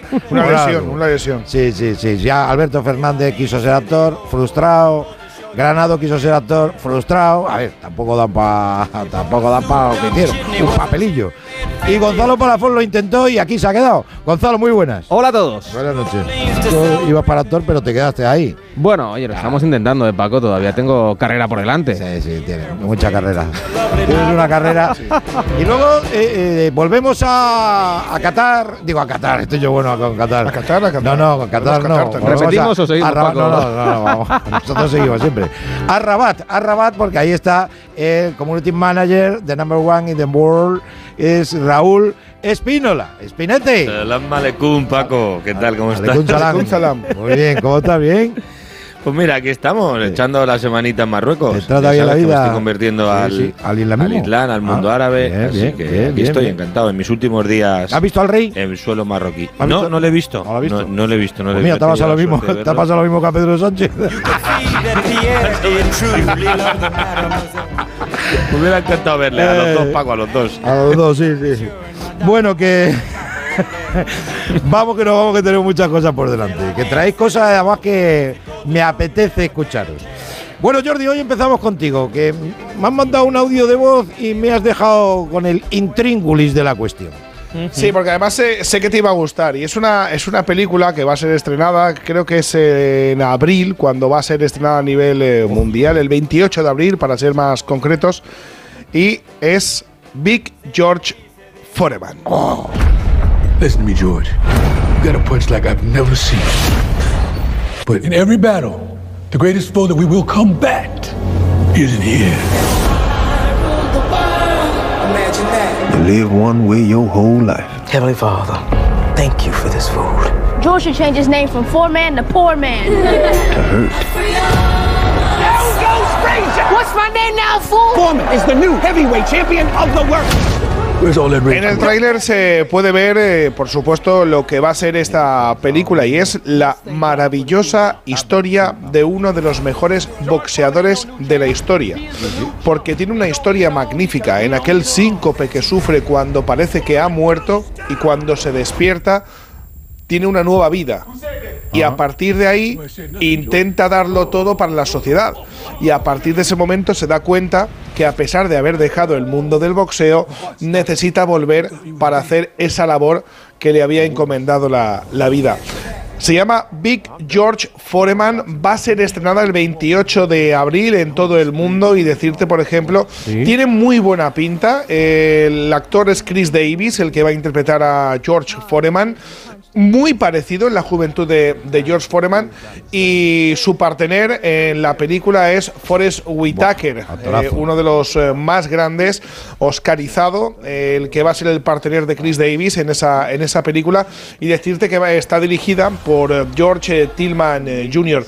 George Tillman Jr. es un, es un jovencísimo eh, director, pero tiene por lo menos una pedazo de joya. Y mira que a mí hay una película que se llama Faser del 2010, Set de Venganza, aquí en España, de Dwayne Johnson y Bibi- Billy Bob Qué. Thornton. Sí. Pero sobre todo tiene una película que a mí me alucina, que es del 2000, que es Hombres de Honor, con Robert De Niro y Cuba Gooding Jr., Para mí una de las películas más chulas que he visto en toda, en toda mi vida. Pues ese va a ser el director, el de Milwaukee, el de Wisconsin, con 54 años, se pone a los mandos de lo que va a ser esta nueva película de la maravillosa historia de George Foreman. Oye, pues ganas, ganas de verla. Oye, eh, la de Hombres de Honor y la del submarinista, ¿no? Sí, La no, del sí, sí, sí, la de, Cu- la de Cuba, ¿no? La de Cuba Gooding Jr., ¿no? La- sí, sí, sí, claro. esa, sí, esa, sí, esa, eso esa. es. Sí, la- ¿Dónde sí, están mis 12 pasos? Correcto. ¿Dónde con- están con- mis 12 pasos? Con la escafandra, con la escafandra. Yo me he puesto, yo me puse la escafandra para sí, sí, en, en- en- ¿cómo se llama esto, hombre? En la cabeza, Paco. En la cabeza, correcto. Perfecto, muy bien. No, hombre, no, en uno de esos parques recreativos que hay en, en- en México, en, en la Riviera Maya, y para nadar con, con rayas. O sea, pe- peces, vamos. O sea, me Sí, eso te iba a decir, que en el agua no- peces, no. Correcto. No, no, yo- y oye, es, una sensación. es una sensación. Es una sensación. Suerte que rara. lo has explicado, Paco. Es una sensación rara. Sí, sí. Porque no, porque, claro, porque ves las rayas y no las puedes coger. Claro, porque estás en el agua. Sí, a lo que Claro. te decía de la ruta del bacalao. Como los pájaros en el cielo, ¿no, Paco? Bueno, exactamente. Muy bien, me gusta, me gusta, Jordi. Espi como es un tío que, sí- que está siempre ahí a amén de la actualidad, ¿no? Eh, pues eh, es más, ya no puede, no puede frustrar el futuro de este hombre porque ya ha conseguido el récord que perseguía. ¿O no, Spinete? No lo vas a agafar. No, no, no, no. Oye, escucha, que lo he hecho una vez, ¿no? Que no, yo una sepa, vez. no recuerdo Una yo- vez, sí, a Carlos Sainz nada más. ver, pero, bueno, pero esta se- a ver, eso te va a lastrar ya toda la vida. O sea, la cosa Sí, como sí, de- cincuenta y pico ediciones, en alguna he faltado, eh, eh, arruiné el Dakar de Carlos Sainz y me va a perseguir. Correcto, correcto. Pues esta semana. sí, no traigas hablar- ningún documental del Madrid. Eh, No, Por no, eso es tú que yo de, de blanco me he visto poco. Ya, ya, pero No, aunque- sí, sí, pero ahí, exacto, pero, pero no lo vayáis a agafar. Tira, tira. No, no, no, no, no. Mira, eh, como bien has dicho tú, siempre pegado a la actualidad. Esta semana se ha batido uno de los récords más históricos de la historia del mundo del baloncesto, que es el récord de LeBron James. Y voy a hablar del documental More Than a Game. He's been dubbed the chosen one. LeBron James. LeBron James. LeBron James is the best high school basketball player I have ever seen. You could see the LeBron phenomenon grow and grow. Entiende perfectamente.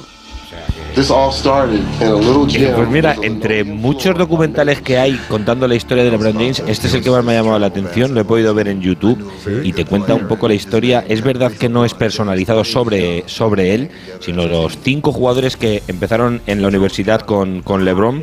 Eh, que son Dwight George, Ron Travis, eh, Cotton y William McGee, pues te cuentan la historia de cómo empezó a, llamarse El Elegido, que fue cuando le empezaron a denominar así en el instituto, pues te cuenta la historia de, de ese LeBron James jovencísimo, de cómo llegó a ser, eh, pues a- para mí, el número uno del baloncesto mundial, cómo empezaban a verle ya, no sé si tan alto como ha llegado, pero le empezaban a llamar El Elegido. Y en este documental de YouTube de una hora, casi dos horas, eh, dura el documental, pues merece la pena mucho a los eh, seguidores de LeBron y sobre todo a los que le gusta el mundo del baloncesto ver este documental para ver cómo se forjó ese gran campeón que tenemos en la pista hoy. Y os pregunto, ¿Jordan o LeBron? Yo, para mí, Jordan. Jordan. Michael. Siempre, siempre, Jordan. Todos de, Quizá, quizá todos- también todos por, por, por, por edad. Eh, Claro, por claro, empezar también, a ver también, algo. eh, por, por tener esa con- conciencia de, de- de- de mito, de leyenda. Eh, de leyenda eh, del deporte, eh, ver a Michael Jordan los viernes eh, por la noche con Anthony Daimiel eh, en ese canal de la 2, eh, Sí, viendo con- a Michael Jordan para mí fue Que tiene ese ¿eh? Con Ramón Trecet. Sí, con no, Ramón Sí, sí, Trecet sí, y Anthony. Daimiel. Sí, sí, sí, los sí, viernes sí. por la noche en la 2. Es mayor ya, ¿eh? Es mayor Anthony Daimiel, ¿eh? Sí. Sí, sí, sí. Le mandamos un abrazo desde aquí, muy grande a Anthony Que Daimiel. le ha pegado el palo. Le bueno, el palo no. Oye, la edad hay que cumplirla. Hay que a ver, tener años, a ver, lo que pasa que ah, pues, será más o menos, yo creo que Anthony Daimiel es más o menos de mi edad, lo que pasa que bueno, Anthony, yo me conservo mejor que tú, las cosas como son. Ahora, Paco, estás espectacular. Estás en tu mejor momento físico. Sí, el mejor momento de su carrera deportiva. Un abrazo para, para Anthony, hombre, que, que es un tío fantástico, es un tío magnífico. Un crack. Sí, señor. Bueno, pues nos, Nos hemos acompañó quedado... unos cuantos años aquí en Onda Hombre, Cero, ¿eh? tiempo. Sí, señor, sí, señor. Aquí dando... Siempre me acordaré con esas anécdotas en las, de las fiestas de Navidad, en la cena que hacíamos antiguamente. Sí. con él y Yo- yo Manolo ahí, sí, sí. Sí. Maravilloso. Y, Esas noches bueno, no las olvidaré nunca. Él es muy del Real Madrid, como todo el mundo sabe. Sí. Sí. Oye, que a vuelta Hoy de me estuvo contando. Sí, dime. co- me- pero rápidamente. No, me, no, me estuvo tranquilo. contando una noche de esas que dice Spinola, la, la única que nos han invitado al resto de, de España, porque Sí, solo viven en claro, Madrid. Correcto, tienes razón. de, de cómo eh, grababan las voces eh, de, de los videojuegos de, la NBA. O sea, me pareció algo increíble, Sí. increíble. Bueno, pues un día lo contamos, porque yo no me acuerdo de aquella. Es posible que estuviera en la cena, pero estaría. Estaría Sí, la mesa era grande. Sí, no, no. éramos inteligentes Eh, y nos sentábamos claro, con los listos. ahí. Exactamente, y seguramente estaríamos un poquito más pasado que Jordi en ese momento. No creo, hombre. A vuelta de pausa, Palafos, que, te- que trae una cosa chula. A ver, por lo menos eso- Interesante. Eso, es lo que dice él.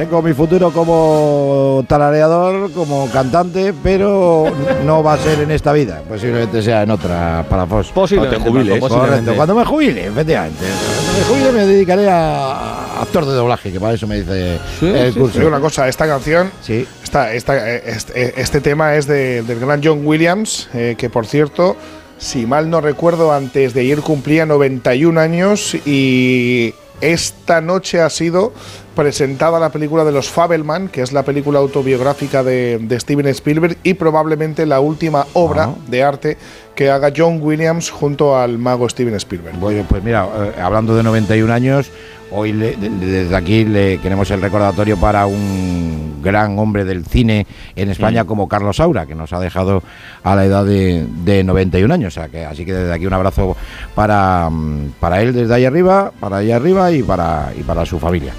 Eh, tira para adelante como los de Mira, Alicante. me viene muy bien Palamos. la banda sonora de Regreso al Pasado. Porque, ¿os imagináis un fútbol sin bar? Un momento, ¿Cómo un momento, un sería? momento, un momento. ¿Eh? ¿Cómo que regreso al Vuelve pasado? otra vez, Un vuelve otra vez. Claro, a ver, Claro, he hecho el juego de palabras. he hecho el juego de palabras. Ah, digo, a ver si me no va todo. vale. A ver si van a decir, pues me me comes el asado o algo No así. seas ¿no? duro con- no seas No, duro porque con no el sería un actor, regreso al futuro, un regreso al actor. pasado. Un regreso al pasado. A ver, venga. Imaginaros un fútbol sin bar.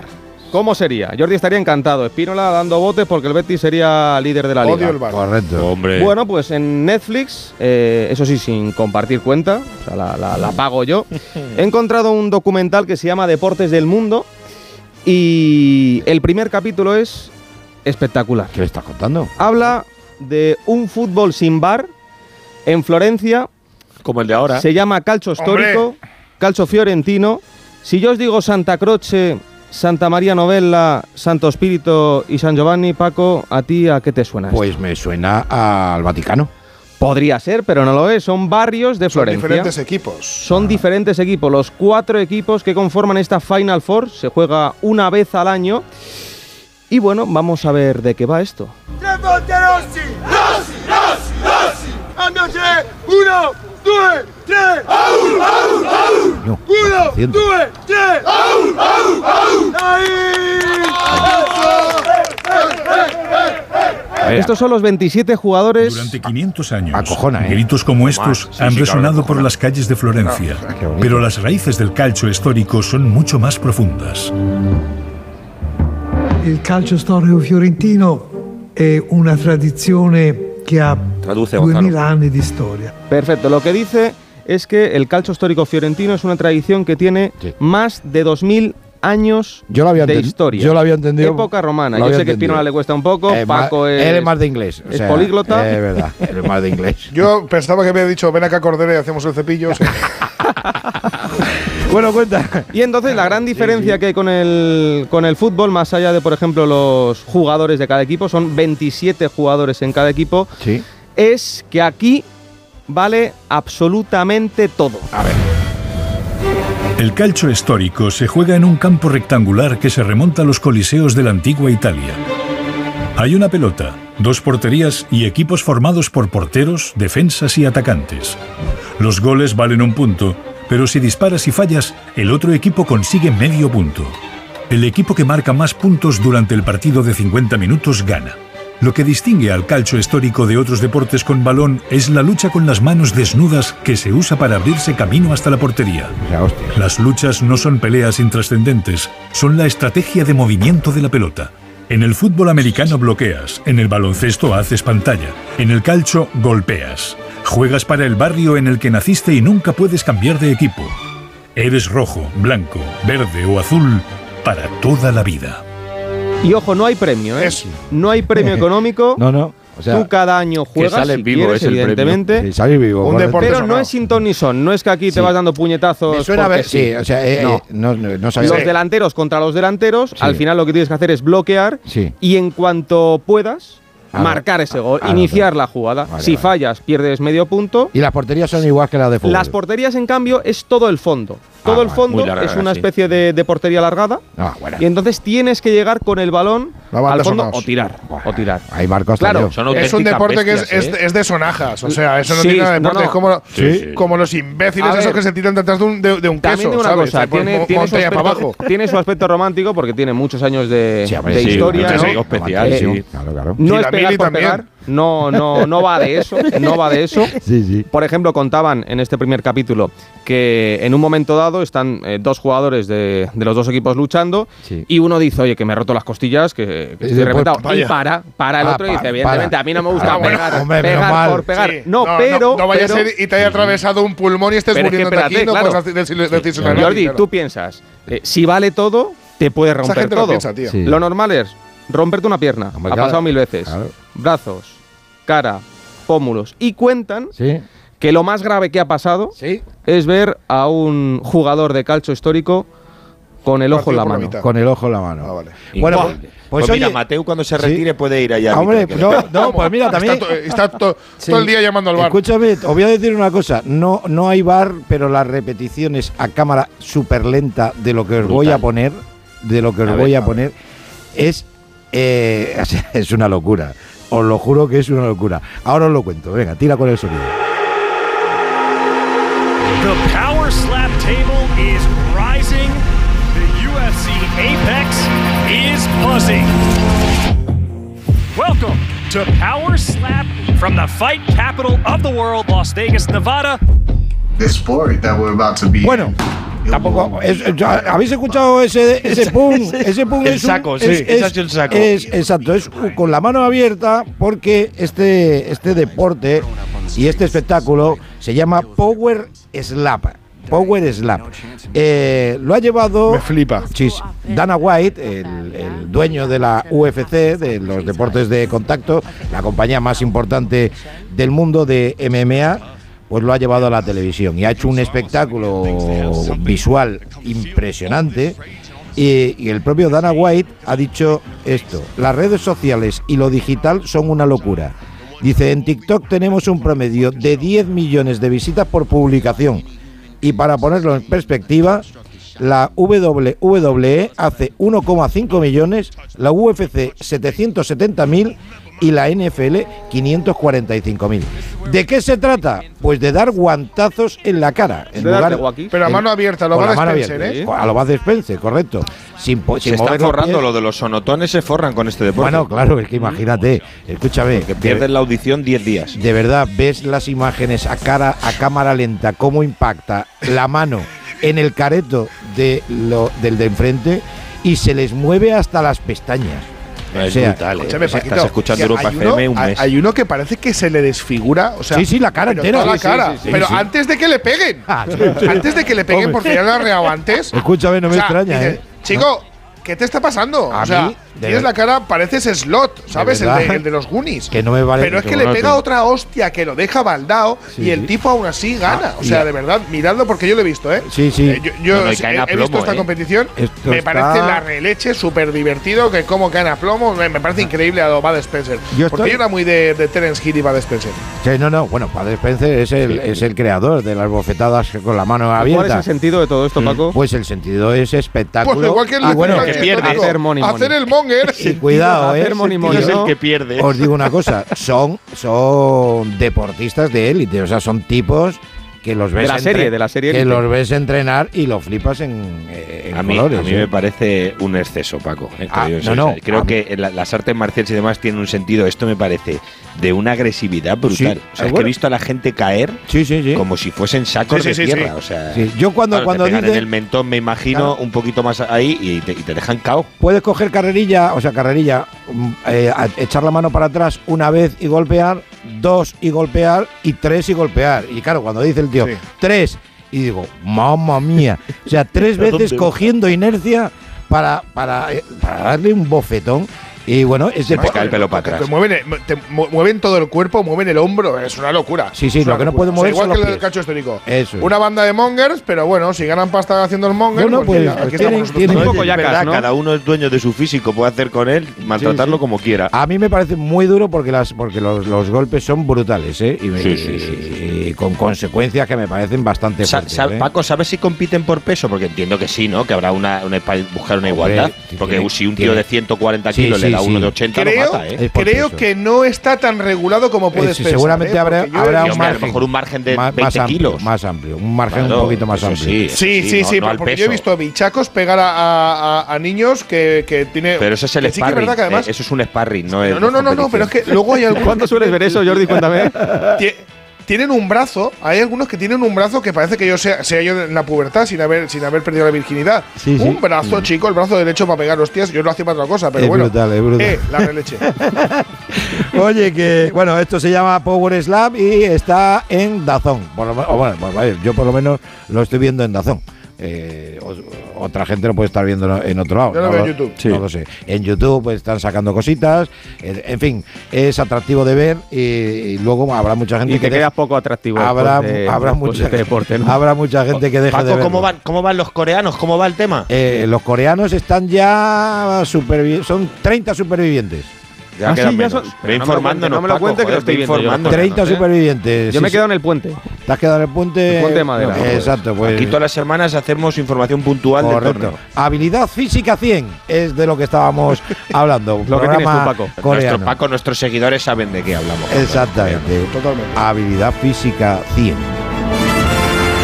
Bueno, que la semana que viene me traéis alguna recomendación, ¿eh? Que Ay, yo- te voy a traer una, una cosa que os va a encantar. Sí. Además, Vamos. estaba pensando si era para este viernes Sí. o para el siguiente. Ah, bien, bien, bien, Eh, bien. Solo os voy a decir una cosa. Dos actores de esa película salen en una de las mejores películas que es Good Will Hunting. Hablo, Oh. por supuesto, de. Oh. Pues van a hacer otra película juntos. Oh. Y tiene que ver mucho, mucho, muchísimo con el deporte, ¿vale? pues esa para el viernes que viene, Jordi. Ya, ya- ya me Sé dejas. cuál es. Ya me dejas, me dejas. Ya, Jordi, ¿verdad? sé cuál es. Bueno, ¿La llevas puestas? la llevas Eh, va un poquito de er, ¿no? Bueno, Espinete, que ya te queda menos. Un abrazo grande. Ya, ya me queda poco. Y oye, a nuestros seguidores de la Sí. redacción sobre Sí. la pacoteca que me hablan de videojuegos. Sí. Esta semana se ha estrenado el nuevo tráiler de Zelda, que yo sé que a Gonzalo le gusta mucho escucha, el juego. ¿eh? pero Sí, la- me gusta mucho. La semana que Sí. viene, hombre, la semana que viene habla voy a hablar un poquitín, un de videojuegos, juego solo un poquito un, esta un mañana. pequeño, un, Hablar un un pequeño poquito. poquito de, de videojuegos la semana que viene. La semana que viene hacemos de algo de juego. videojuegos, que hay muchos videojuegos también de así un poquitín, ¿eh? Un poquitín. Un poquitín, di que sí, di que sí. Abrazo. Un abrazo, Jordi, cuídate mucho, cuerpo. Venga, feliz año si nos vemos. Igualmente, dale también el feliz año a Yugi y a y a Esteve, si lo ves. Adiós, Gonzalito. Paco, yo me quedo Bueno, contigo. bueno, quédate. Es un adiós, Te digo, a ver, es la costumbre, Gonzalo. la Yo me quedo contigo.